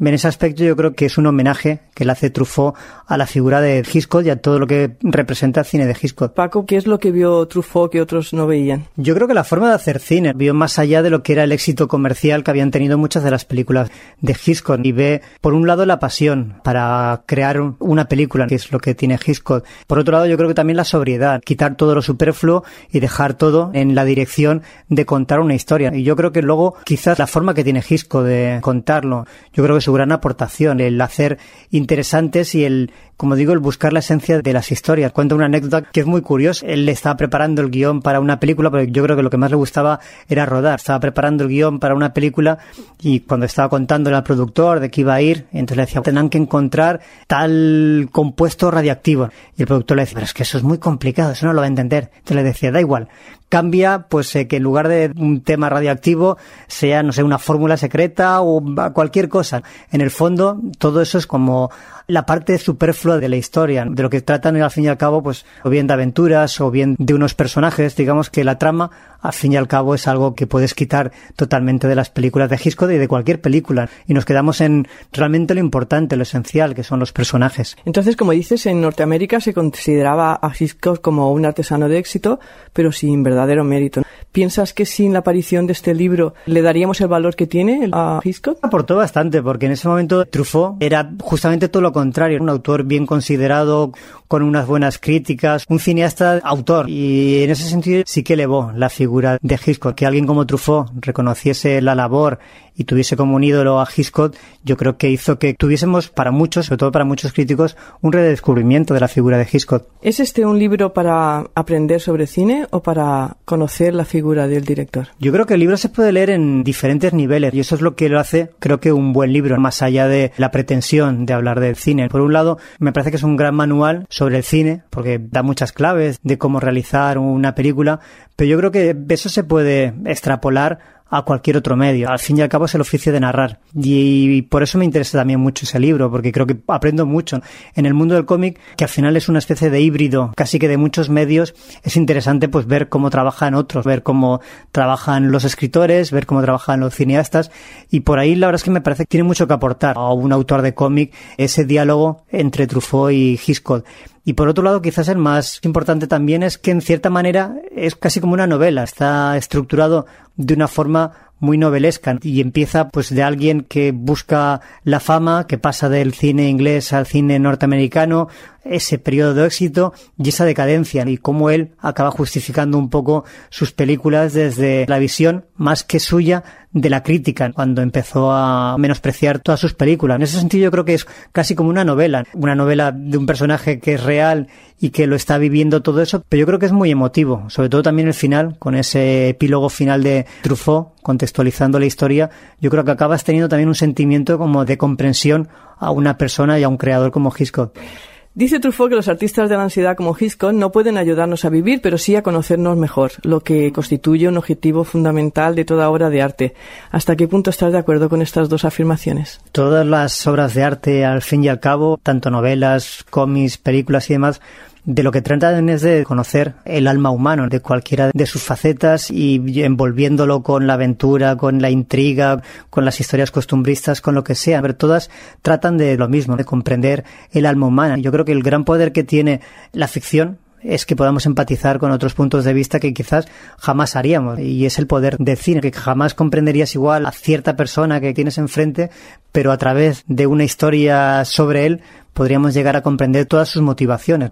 En ese sentido yo creo que todas las obras, el poder comprender, el poder empatizar y el poder dejar, yo creo que más preguntas que respuestas, que me parece que siempre es lo interesante en cualquier obra de arte, que cuando termines de leerlo, de ver o de lo que sea, que te quedes con esa reflexión, con muchas preguntas, porque si no, al fin y al cabo, sería algo muerto, sería casi como un panfleto, si nos diesen una única visión y una única respuesta. Yo creo que lo interesante es que acabes teniendo pues tus dudas y tus reflexiones sobre lo que te han contado. Pago, para terminar, danos las razones que quieras para que leamos el cine según Hitchcock. Como amante del cine, porque creo que es un buen estudio sobre la creación por otro lado, porque como a todos los amantes del cine de Hitchcock, que seguro que los hay a, a montones, va haciendo un recorrido muy exhaustivo por cada una de las películas y contando muchas anécdotas, muchas cosas que me parecen como muy curiosas. Y por otro lado, por lo que decíamos de la empatía, por poder entrar en la piel de un personaje como Hitchcock, que empezó, pues como contaba, de la nada y acabó convirtiéndose pues, bueno, en un icono del cine.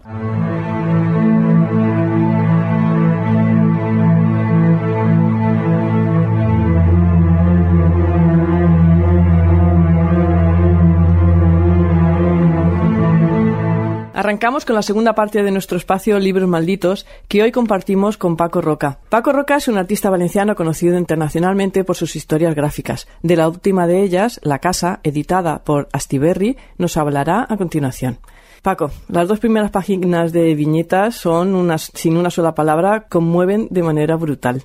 Y sin embargo, creo yo que no es tristeza, es como una especie de indefensión, de incapacidad para asimilar todo esto de vivir, de estar vivo, de morirse y otros sigan. ¿Qué hay de ti en todo este libro? Hay mucho. Quizás esta sea la historia más autobiográfica, aunque sea desde la ficción. Me venía muy bien pasarlo a ficción para así yo creo que no tener una autocensura y posiblemente me hubiese cortado mucho más a la hora de contar ciertas cosas. Pero sin embargo, desde la ficción podía contar todo tal cual era, pero con esa máscara de la ficción. Pero desde luego hay muchísimo. Hay mucho de mis dudas, de los miedos, lo que tú dices también, un poco de la forma de ver la vida ante las cosas que no puedes hacer nada por ellas, como es la muerte, en este caso una muerte llegada ya a una edad dentro de la vejez. En cierta forma es lo que tocan. Entonces no hay una rabia, como tú dices, no hay una gran tristeza, sino la vida es esto para lo bueno y para lo malo malo. En la casa hablas del cambio de percepción que se produce al hablar del padre cuando tú mismo pasas del papel de hijo al de padre. ¿Por qué eliges una casa como elemento de referencia? Como tú dices, el punto de partida era hablar de un padre, en este caso mi padre, en un momento muy concreto que era cuando yo ya, ya era padre. Yo creo que en ese sentido cambiaba mucho la perspectiva que había tenido hasta ese momento. Empecé a plantearme cosas que antes no lo había hecho. Mi padre había sido un padre, yo había sido un buen hijo, ¿cómo iba a ser yo como padre, en cierta forma de lo que quería hablar era de la relación padre-hijo y en particular de cómo era ese padre e intentar comprenderlo pero pensaba que enfrentarte a eso directamente igual podía ser complicado, el contar una historia desde principio a final basándose en el padre. Entonces lo que hice fue basarme un poco en la casa, que en cierta manera es su proyecto de vida, ¿no? Es ese lugar común de toda la familia, como suele ocurrir en estos casos filosóficamente, lo de matar al padre, en cierta forma también es salir de esa casa, de esa casa familiar, de dejarla atrás y dejar atrás a todos los recuerdos. Y esa casa, de una forma metafórica, casi que representa la figura del padre, de lo que es ese entorno familiar. Entonces pensaba que podía ser interesante, ¿no? Basarme en esa casa para a través de ella poder contar la historia del padre y poder contar el paso de la vida y esa relación familiar entre padres e hijos. Hay una cita de Fernando Marías preciosa. Dice el tiempo que tu libro dibuja el tiempo que se va o el que se fue o el que se irá. Esto es Quevedo en estado puro. Pero este tema que es tan rotundo, este tema del tiempo, nos lo presentas como infiltrado así en pequeñas escenas cotidianas. ¿Qué querías contar al elegir esta manera? Pues la verdad es que durante el proceso de crear esta historia tuve muchísimas dudas porque en otros casos siempre había tenido una historia más o menos potente o una estructura muy reconocible. Pues el caso de los surcos del azar, pues era muy evidente, unos republicanos que salen de España y acaban estando en la liberación de París. Digamos que tienes una estructura a la que agarrarte. En el caso de la casa, tenía la sensación de que estaba contando o vendiendo humo todo el tiempo, ¿no? Porque como tú dices, o como dice Fernando, estás hablando del paso del tiempo y eso es como muy intangible y es muy difícil de contar y tenía muchas dudas de si estaba contando algo o realmente no estaba contando nada, pero era muy importante todos esos detalles, ese paso del tiempo, ese drama que hay entre la familia de la muerte de un padre que parece que sea como en ese momento pues lo más doloroso del mundo y lo más importante del universo, pero sin embargo el universo sigue girando y es totalmente ajeno a esa muerte. Y las plantas siguen viviendo en esta casa, las macetas se rompen, las raíces salen, las hojas se amontonan, los frutos del árbol caen, digamos que todos esos pequeños detalles que parece que no van a ningún lado, pensaba que todos juntos sí que podían hacer o dar esa sensación de paso de tiempo y de que realmente poco podemos hacer sobre estas cosas. Llevas el duelo interior, pero el exterior continúa todo como si nada hubiese pasado. ¿Y se necesita tener una sensibilidad de escritor y una de dibujante? Son dos cosas diferentes, pero que al final se unen. Cuando estoy escribiendo la historia no pienso en ningún momento en cómo la voy a dibujar que para mí es algo que está bien, porque luego supone un reto como dibujante. No escribo como un dibujante, sino que escribo el relato que quiero hacer. Cuando llego a dibujarlo, me encuentro con cosas que quizás no podré dibujar y las tengo que apartar un lado o me esfuerzo en ver la forma de poder contar todo eso. Pero luego al final todo se une. Yo creo que, de cierta manera, lo importante y en este caso se daba, aunque sea algo doloroso, es tener algo que contar. Cuando sabes que tienes algo que contar, que en este caso era esa reflexión de ser padre y que mi padre muriese prácticamente al mismo tiempo, eso me removió bastante por dentro. Entonces ya sabes que tienes algo que contar, que en cierta manera es lo que todos los autores queremos, tener algo que tú piensas que es potente sobre lo que hablamos al principio, sobre el alma humano que crees que puedes contar y aportar. Entonces una vez lo tienes, al final todo se une en la misma dirección. Tu parte como guionista tu parte como dibujante, no cada uno va por un lado, no el dibujante intenta demostrar su virtuosismo, sino que los dos van en la dirección de querer contar una serie de sentimientos. Tienes que tomar decisiones importantes a la hora de elegir el tamaño de las viñetas o la disposición o los colores para que se adapte a tu guion previo? Siempre estás teniendo que tomar decisiones. Al final, cualquier obra creativa es bueno, yo creo que es lo mejor que puedes hacer. No me imagino ninguna profesión mejor que esta en ese sentido, pero por otro lado es como una planicie infinita sin ningún camino y todos los caminos son posibles y todos los caminos te pueden llevar a algún lado. pero tú tienes que estar eligiendo continuamente ¿no? hacia dónde quieres que vaya tu historia y siempre estás dudando, quizás sería mejor haber usado esto o lo otro, o este personaje debería haber hecho esto o lo otro. Entonces siempre estás dudando de si el camino que has elegido es el correcto. Entonces cuando estás haciendo en este caso un cómic, todo lo que estás haciendo tiene que ir en función de la historia que vas a contar. La viñeta, como la vas a hacer, pues no es algo que sea simplemente estético o aleatorio o que me apetece hacerlo, sino que piensas que aporta algo a la historia que vas a contar. Y en ese sentido va todo, va el color, van los diálogos, va la forma que tienes de dibujarlo. La historia pensé que tenía que ser una forma muy sincera de cómo estaba contado. Siempre hay trucos. Antes hablamos de este libro de Hitchcock. Él cuenta muchísimos trucos de cómo hay que narrar. Él decía en una parte del libro que narrar en cierta manera es quitar las partes aburridas de la vida real. Eso es lo básico, no solamente para crear una novela, un libro, una película, sino también para cualquier conversación que tengamos con la gente. Es una regla de oro, de quitar lo superfluo pero en cierta manera hay mil trucos también para ser capaces de contar una historia de giros, de cosas que luego uniremos. Pero en este caso quería que fuese muy sincero, dejar, lógicamente siempre que hay un relato hay una estructura y hay unos ciertos trucos, pero intenté quitar todo lo superfluo, todo lo que pudiese ser artificial. Y también lo hice en el dibujo. En el dibujo intenté dejarlo lo más sencillo posible. De hecho, está hecho con bolígrafo, no está hecho ni con pincel, está hecho de la forma más sencilla posible. Y el color también. Digamos que todas las decisiones están tomadas en una dirección determinada, que era pues esa sinceridad del relato. ¿Cuándo supiste que querías contar historias de esta manera? ¿Por medio de palabra y por medio de dibujo? Yo creo que desde pequeño tenía claro que lo que más me gustaba era contar historias. Al final, la forma que surgió de una manera natural fue por medio del cómic. Se unían esas dos cosas. Por un lado me gustaba dibujar y por otro lado me gustaba contar historias. Y me parecía que la mejor forma para hacerlo era la del cómic. Quizás también lo podía haber sido el mundo del cine, pues la animación o la imagen real pero ahora que he estado metido en el cine me he dado cuenta de lo difícil que es.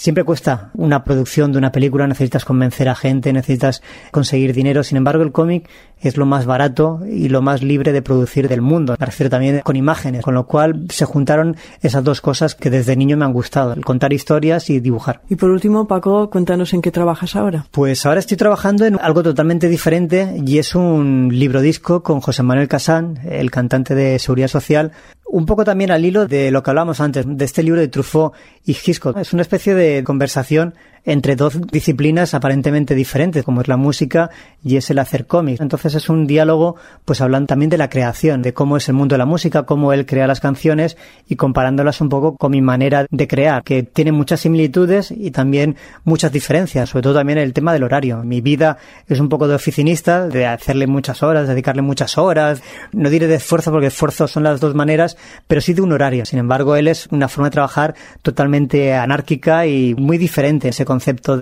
de su jornada de trabajo y la mía. Entonces hay muchas similitudes y muchas diferencias que a mí me han servido mucho para conocer más mi trabajo y conocer el suyo. Pues guardarnos un huequecito para una próxima entrevista. Hasta aquí hemos llegado, se nos acaba el tiempo, Paco. Tenemos que despedirte, no sin antes volverte a dar las gracias por haber compartido este trocito de tarde con nosotros. Muchas gracias y mucha suerte. Ha sido un placer y te tomo la palabra y la próxima vez estaré aquí con José Manuel y su guitarra para cantarte las canciones.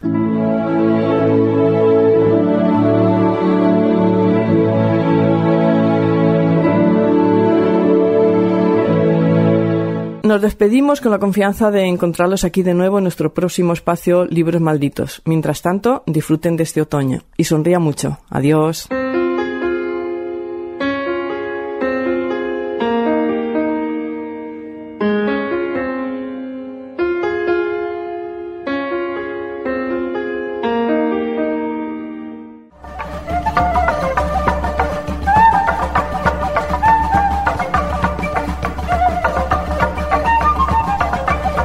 Casi 17.000 menores viven en España tutelados en centros. Cataluña es la comunidad autónoma con mayor número de menores en estos centros, seguidos de Andalucía y la comunidad valenciana. La mayoría de los menores acogidos son varones entre 15 y 17 años. Lucas del Castillo, catedrático jubilado de universidad, nos ha preparado una entrevista sobre este tipo de residencias. No quiero verme como alguno que recuerdo, colgado del puente, ojos abiertos Hasta mi muerte creo que seguiré jodiendo. Aquí se suicidan 10 personas cada día, 200 lo intentan. ¡Qué herejía! Acto de libertad o de cobardía. ¿Qué dirías? Espera, el que no pidió venir aquí puede irse cuando quiera. Buenas tardes, estimados escuchantes de Otras Luces. La literatura ha tratado la orfandad con ópticas tan diferentes como Oliver Twist o Harry Potter, pero en todas las obras se trasluce la soledad y un cierto nivel de maltrato. Soledad que podemos encontrar en los actuales centros de menores.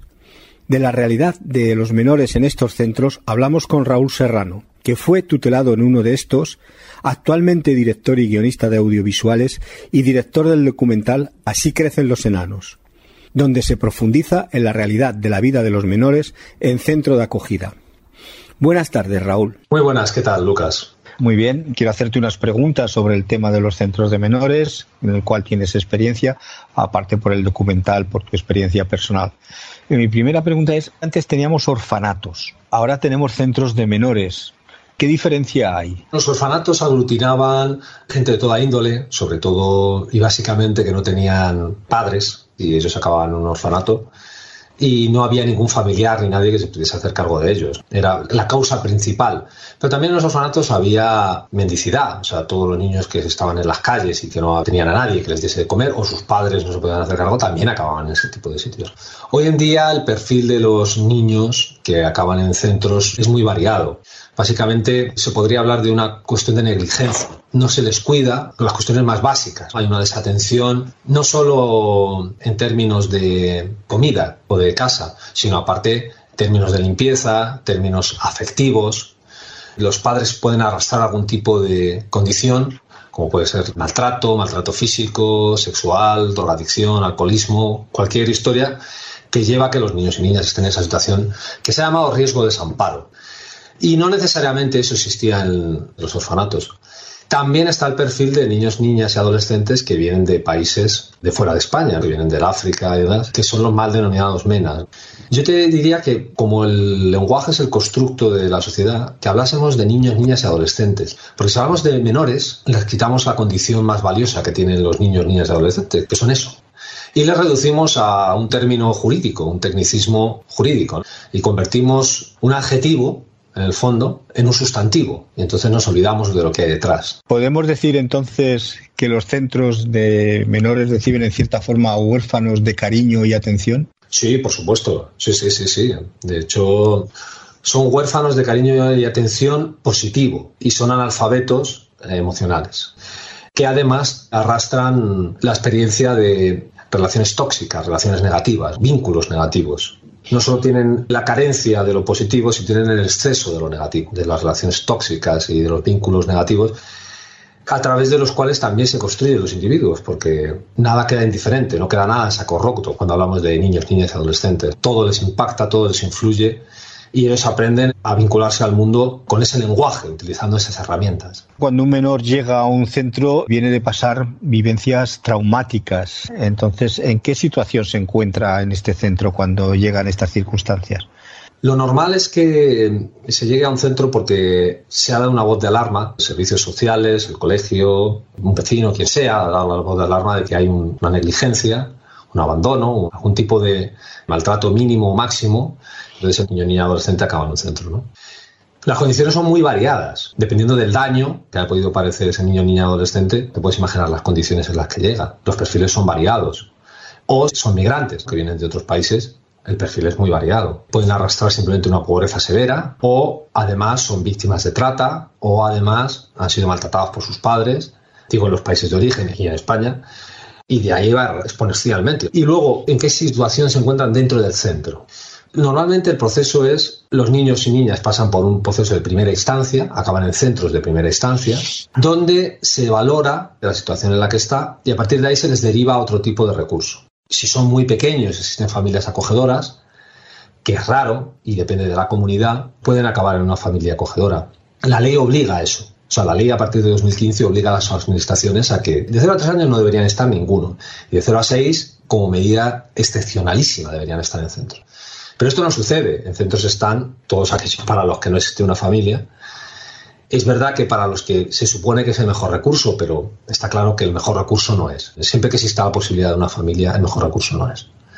Una vez que se le deriva de esos centros de primera instancia a segunda instancia, esos centros de segunda instancia se convierten en su hogar. Sean pisos a pie de calle, donde el ratio es pequeño, sean macroinstituciones, donde el ratio es más grande, o instituciones medias, donde el ratio es mediano.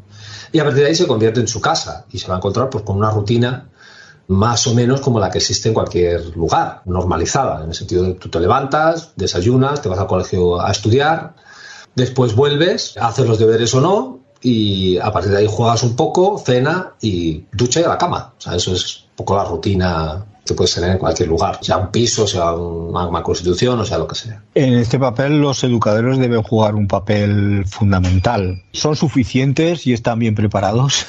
No, los educadores ni son suficientes, aunque también depende de las comunidades. Hay comunidades como Valencia, como Canarias o como Navarra que han hecho un esfuerzo enorme por cambiar y mejorar el sistema de protección. Y aunque les queda camino, por ejemplo, en términos de educación de los educadores sociales, sí que están intentando mejorar ratios, esa asistencia que se da, que sea lo más personalizada posible, pero aún así está alejada de las necesidades del niño. Y luego existen muchísimas otras comunidades en donde es un desastre total de pe a pa. Los educadores son excesivamente jóvenes, postuniversitarios, con un exceso de chavales a su cargo, 10, 12, 15, sin la educación adecuada y solos. O sea que imagínate lo que pueden hacer sus educadores con estos chavales. Luego la educación tiene carencias en el sentido de que ahora se está obligando a una revisión constante del educador en cuanto a quién es, qué puede soportar, qué puede aguantar, cómo se vincula a estos chavales y si permite que estos chavales se vinculen a él y demás.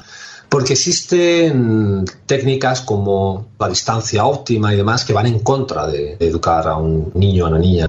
Si tú te separas y no hay vínculo posible, no hay educación posible, no lo vas a educar. Si existe un mínimo vínculo, aunque no sea en referencia a un adulto como una especie de amor incondicional, como suelen tener los padres a los hijos, pues por lo menos tienes un poquito, algo. No es lo ideal, pero por lo menos tienes algo. Hay otros muchos aspectos que mejorar, pero ese es uno de los grandes, que los niños y niñas que acaban en centros no van a vivir esas experiencias de amor incondicional, amor positivo, y por lo tanto van a desarrollar grandes carencias siendo niños y en la adolescencia porque van a sentir que nadie les quiere, que son individuos rechazados y que no merecen la pena que se les quiera, que no son merecedores de cariño, de atención y por lo tanto no van a tener ese hábito y van a desarrollar grandes problemas de autoestima. Los individuos que no sean queridos y son rechazados no se pueden proyectar en el futuro. O sea, todo individuo que vive en tiempo presente, o sea, que está dañado, que está rechazado, que está dolido, que además lo único que conoce son las emociones negativas, los vínculos negativos, es como el perro apaleado que vive en tiempo presente. Cuando no importas a nadie, estás rechazado, tú no te puedes proyectar en el futuro, en quién podrías ser, en quién quieres ser. Se te niega esa posibilidad. De ahí que te decía antes que son analfabetos emocionales. ¿Estos educadores son profesionales, pero van con vocación o simplemente que es una forma de encontrar un trabajo? Se mezcla la vocación, por supuesto, y también se mezcla una idea que a veces es equivocada del Salvador. O sea, está la figura del individuo que cree que el recurso que se va a utilizar, que es él, es más importante que otro tipo de recursos que se pueden crear. Esto lo cuenta muy bien un amigo que vivió este proceso que se llama Enrique Martínez Reguera. Y él cuenta que en los años 70, él fue pionero en el acogimiento. Y él cuenta que en los años 70 existía la pobreza carencial sí se jugaba, pero se entendía que cualquiera podría estar en esa situación y que se habría venido pues de una carencia y que con cierta ayuda social y tejido y demás, si las personas querían salir, normalmente podían salir y mejorar un poco su vida. Había quien tomaba otras derivas y quien no quería, por supuesto. Y él cuenta que en los años 80 ya empieza a verse la pobreza como de una delincuencia, porque ya empieza a meterse la drogadicción, empieza a tacharse a los delincuentes, empieza a salir todo un sinfín a finales de los años 70 y principios de los 80 incluso en los años 80, pues de criminales, delincuentes que salen en las noticias como para tildarlos. Y ya la pobreza cambia de cariz. Pero es que los años 90 da un giro aún mayor, porque salen un montón, se institucionaliza la pobreza. De tal forma que salen un montón de profesiones, asociaciones, ONGs, etcétera, etcétera, para cuidar a los pobres. Y él cuenta, y yo estoy completamente de acuerdo, que en ese momento pasamos de una sociedad, quien tenía consumía y quien no, no, a consumidores y consumidos donde unos, a través de una ideología y una pertenencia de clase y demás, consumen un recurso que pertenece a la vida de otros, al tiempo de otros, a los deseos y expectativas de otros. Y esto que te acabo de decir va mucho, porque es un constructo social, con muchas ideas que tienen gente que se mete a ayudar a pobres en este terreno y ayudar a niños y niñas en situación compleja, si tú no tienes los pies sobre el suelo y te das cuenta de que lo que no importa eres tú, sino que lo que importa es el niño o la niña y cómo lo sacas adelante, puedes estar cometiendo atropelías y puedes estar con muy buena voluntad, pero haciendo un daño terrible a niños y niñas que necesitan otra cosa más que el Salvador. Hay que decir que hay buenos educadores y que hay educadores que están revisionando el sistema y que están proponiendo cosas. Hemos oído mucho hablar de abusos. ¿Hasta qué punto la estructura de los centros facilita que ocurran estas cosas? En el mismo momento en el que tienes ratios medio elevados, los educadores no pueden hacerse con estos chavales. Tiene 10, 12 chavales por educador. Sin experiencia, además macroinstituciones o en medio instituciones. Es muy difícil hacer el seguimiento de estos adolescentes, muy, muy, muy complicado. Lo que suele suceder es que estos niños, niñas adolescentes crecen solos. Es que ese es el gran tema. Y mucha gente sabe que crecen solos. Entonces, los sacas de un lugar donde no pueden estar para meterlos en un sitio donde se supone que están protegidos, pero están desprotegidos totalmente sí, están protegidos respecto al daño que se les estaba haciendo en ese núcleo familiar, pero los desproteges en todo lo demás, los desarraigas y los dejas solos. Y es muy fácil que un desalmado sepa esto, porque son niños y niñas que crecen solos. Piensa también en los migrantes. Muchas veces son chicas que directamente tienen deudas con las mafias para cruzar la frontera. Y las mafias saben que están solas. E independientemente de que tengan deudas o no, las mafias saben que estas migrantes que cruzan como pueden, están solas en el país al que llegan. Y es muy fácil acercarse a ellas y hacer de ellas lo que quieran. Además, como te he explicado, al ser analfabetas emocionales, al estar solas, los niños y adolescentes no soportan el vacío.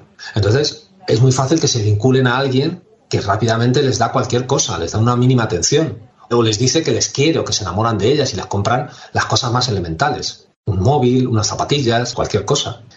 Y aquí se suma otra de las capas, que va más allá del afecto y la necesidad de pertenencia, que es los vínculos negativos que te decía antes. Estos chavales y chavalas conocen bien cómo te mueves con los vínculos negativos y por tanto esto te suena y se mueven bien en ese terreno. Y además se suma la cosa más elemental, que es que estas adolescentes quieren parecerse a las otras. Y si tú no tienen un móvil o no tienen unas zapatillas o no tienen un tal y alguien se las da, pues ya para conseguir incluso los elementos materiales más sencillos, serían capaces de prostituirse. Es verdad que no en una primera instancia, pero con el tiempo, metiéndolas, haciéndolas dependientes, comiéndole la cabeza, etcétera, al final lo consiguen. ¿La acogida mejoraría estas situaciones? Sí, sí, el acogimiento familiar tiene sus riesgos. Yo lo que he tratado de hacer en mi documental precisamente es mostrar cómo se viven los dos recursos, mostrar cómo se vive en centros y cómo yo viví en centros con otros protagonistas y mostrar cómo se vive en el acogimiento. No pretendo demonizar las instituciones y los centros, en ningún caso. Simplemente poner cuáles son las virtudes y las carencias de cada recurso y caen por su propio peso. Porque una familia te da todo lo que te acabo de decir que es una carencia. Una familia te da de por sí un lugar de pertenencia, un amor incondicional, un valor como individuo, una aceptación en vez de un rechazo, una aceptación no solo familiar, sino social, la posibilidad de vivir vínculos positivos, la posibilidad de que alguien te enseñe cómo es la sociedad, tú ves cómo funciona en el núcleo en el que caes, esos valores, esos intereses. Tus padres acogedores te enseñan la dinámica de la vida. Eso no lo ves en centros. No se tienen ni papa de cómo funciona nada. En muchos casos no saben ni freír un huevo. No tienen ni idea de nada. La familia es un termostato emocional. Hay una cosa que se llama heterorregulación. La heterorregulación es lo que los padres hacen con sus hijos. Les ayudan a entender las emociones, a saber que son pasajeras, a regularlas, a relativizarlas. Un niño que crece en centros no tiene esas posibilidades. Por eso explotan, es difícil controlarlos, a ver quién carajos hace cargo de ellos. Claro, es que es muy complicado porque nadie les ha enseñado a eso, nadie les ha enseñado a controlar nada. Y luego viene el hecho de que tú perteneces a un lugar y a los 18 años el recurso no acaba. No te vas a la calle o a donde tengas que irte. Tú tienes un lugar donde seguir construyéndote como individuo, un lugar al que perteneces. Hagas lo que hagas después con tu vida, pero tienes un lugar al que perteneces. En un recurso de centros a los 18 años se acabó. Pero eso no te evita todos los males que te he comentado. Eso lo único que hace es evitar que tú acabes en la calle y cuando salgas de instituciones seas un poco más adulto. Pero si arrastras toda una serie de carencias, no las vas a recuperar. Lo único que estás haciendo es postergando la agonía. Hay distintos tipos de acogida, o por ejemplo, hay acogidas totales o parciales de fines de semana o estas cosas que pueden ir- también ser positivas. Sí, sí, sí. Hay varios tipos de acogida. Está la acogida de urgencia, que es la acogida de cualquier niño, niña que acaba de nacer o que sus padres se han detenido por drogadicción o entran en la cárcel o lo que sea, y de repente aparece una familia que se va a encargar de ellos durante un tiempo hasta que encuentren otra familia. Es verdad que son profesionalizados y que, pues al tener ese carácter de inmediatez, en cualquier momento tienes que hacerte cargo de una criatura, pues tiene ese carácter. Existe el acogimiento en el que tú sales los fines de semana con una idea de quedarte en esa familia un poco más adelante. Esa es un poco la idea. Ir planteando si podría cumplirse esa relación o no. Normalmente todos los acogimientos son temporales hasta que se convierten en permanentes porque digamos que el acogimiento ahora mismo ha venido a sustituir a la adopción. Pues porque no hay un trabajo desde las administraciones con las familias biológicas y al no haber un trabajo con las familias biológicas no va a producirse ese retorno. El carácter de acogimiento es el retorno con la familia biológica. Pero eso no se da casi nunca, por no decir nunca, porque la familia biológica no nos ayuda a nadie. Entonces los niños se van a quedar en esa familia acogedora. E incluso pasando el tiempo, aunque se dé la posibilidad de que el niño o la niña retorne, han pasado 8, 10, 12 años. Pues ese niño ya vive ahí, esa ya es su familia. Sería descabellado sacarle de ahí. Sobre todo se ha creado un vínculo y una pertenencia a ese lugar. Eso es otro tema potente que queda pendiente por trabajar con las familias acogedoras. ¿En qué lugar queda la familia biológica y cómo se puede articular esas dos familias? Hemos visto en series y películas americanas cómo se profesionaliza un tema que has tocado, la acogida, y cómo muchas veces se convierte en un negocio que puede terminarse negativo porque estas familias de acogida lo único que quieren es el dinero. ¿Eso puede ocurrir en España o hay alguna legislación que prevé que esto no ocurra?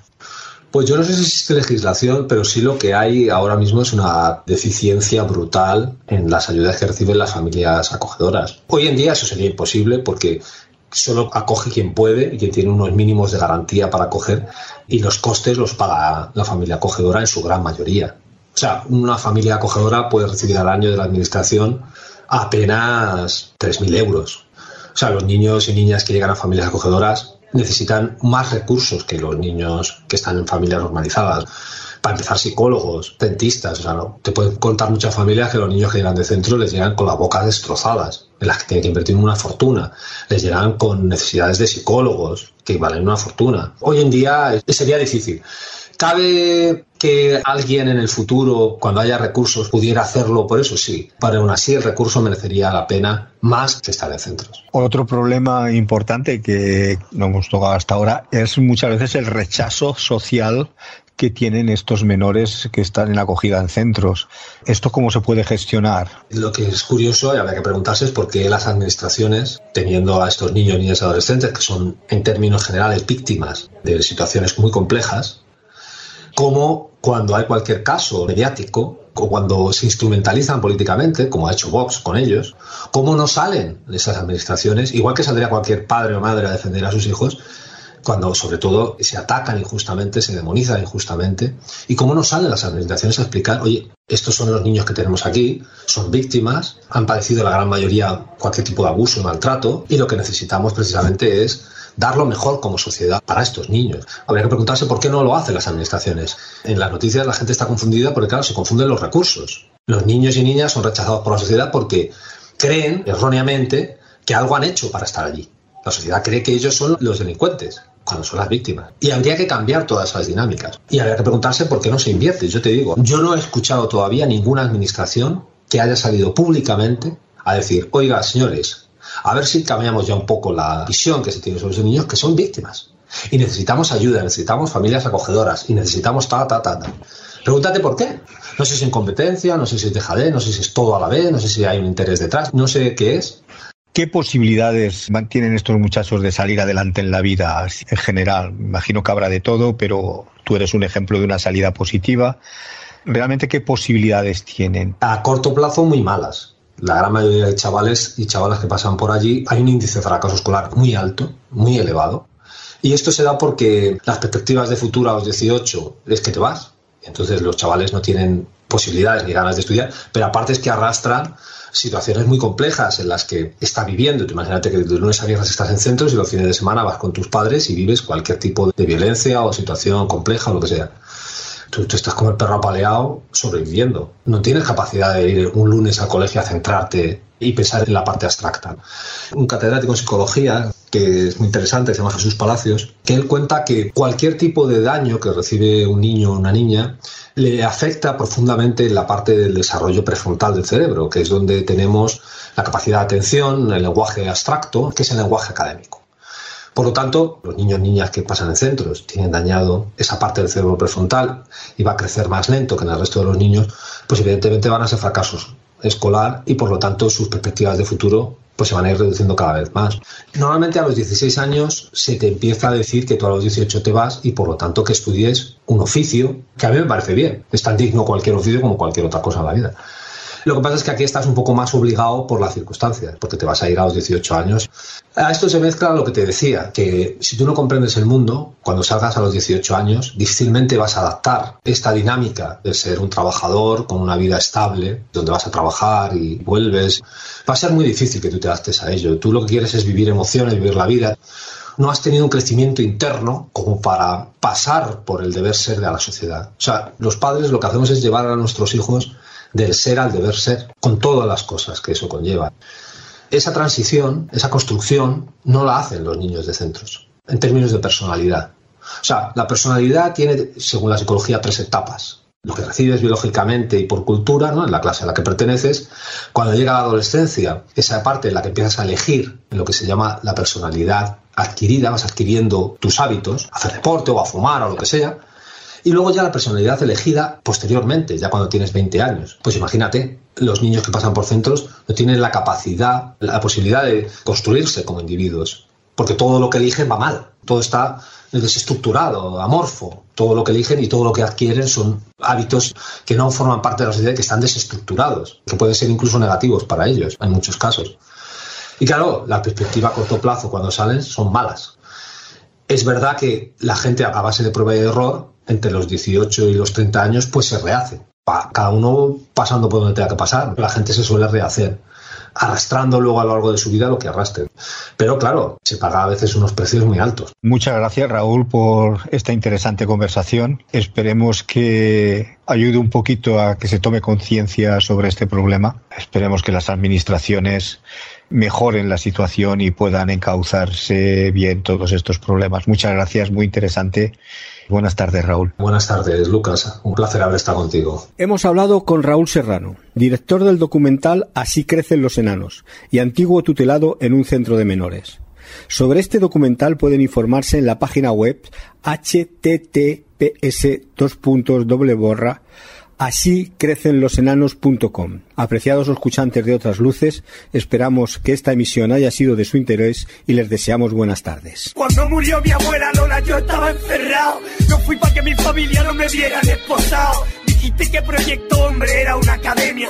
Hasta que entre un día allí fregando. Comprendí por qué mi tía siempre estaba peleando. Entendí que era el dinero y que mis padres gritaran tanto. Mi ma en el bar, toda la tarde trabajando. Mi padre por la noche con navajas y borracho.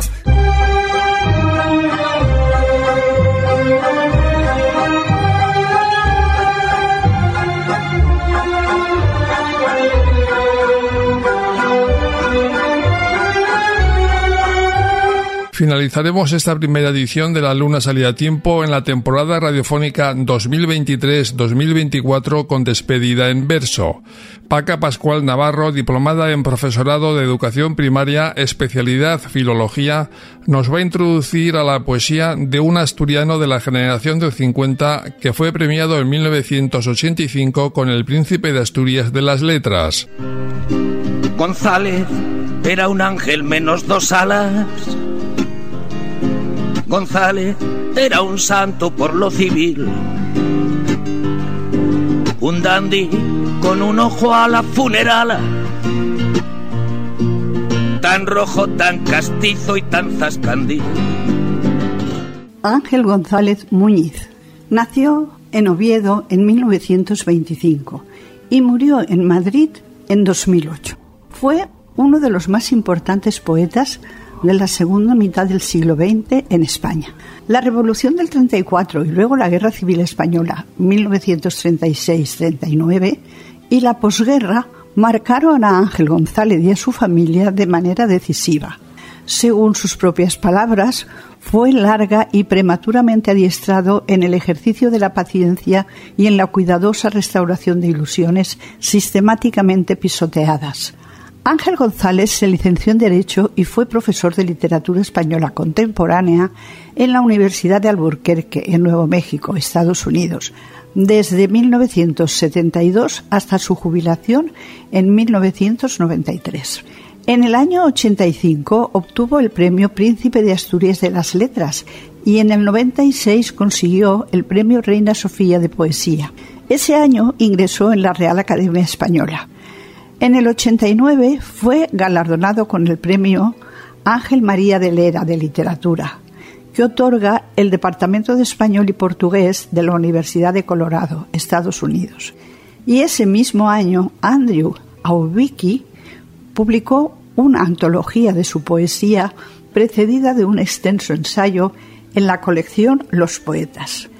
En el año 96, Ángel González fue elegido por la Real Academia Española de la Lengua para ocupar el sillón P mayúscula en el que sustituyó al fallecido antropólogo e historiador Julio Caro Baroja.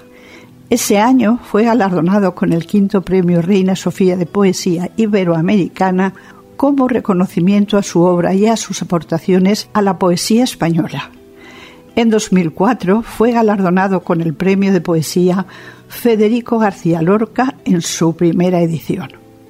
Ángel González Muñiz falleció en Madrid el 12 de enero de 2008. Su obra es una mezcla de intimismo y poesía social, con un particular y característico enfoque irónico y trata asuntos cotidianos con un lenguaje coloquial y urbano, nada neopopularista ni localista.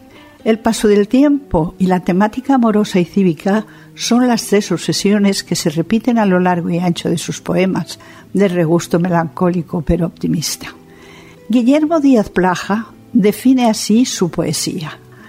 Canta el dolor o la esperanza, la gris manquedad de la frustración o la tristeza del fracaso de los sueños. Su lenguaje, siempre puro, accesible y transparente, destila en él un fondo ético de digna y humana fraternidad, que oscila entre la solidaridad y la libertad de él y la de otros colegas generacionales como José Ángel Valente, Jaime Gil de Viedma, Carlos Barral, José Agustín Goitisolo y José Manuel Caballero Gonal. Ángel González Muñiz colaboró con el cantautor Pedro Guerra en el libro disco La palabra en el aire de 2003 y también con el tenor Joaquín Pisán, el pianista Alejandro Zavala y el acordeonista Salvador Parada en el álbum Voz que Soledad Sonando de 2004 el cantautor Joaquín Sabina le rendiría tributo con su canción Menos dos alas. A continuación, recitaré el poema de Ángel González titulado Mientras tú existas.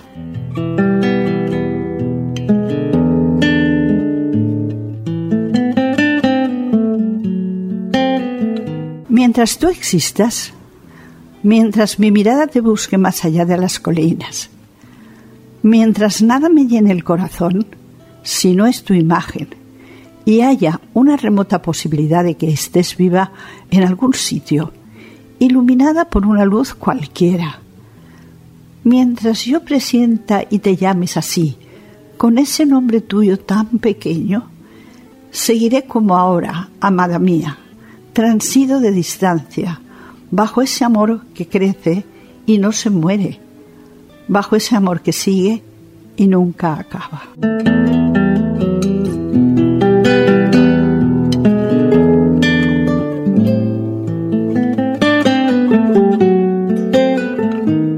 Cuando volvía del extranjero, tan forastero, a las dos no era de día, a las seis ya era de noche, pídame un coche fumando espero y le aplaudían los camareros. Su vehículo, don Ángel. Hasta mañana, don Ángel.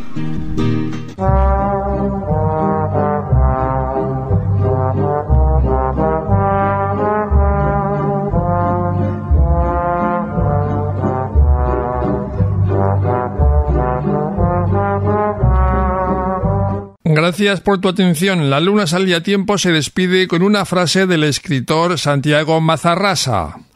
La literatura debe ser confrontación con la realidad. ¡Ey!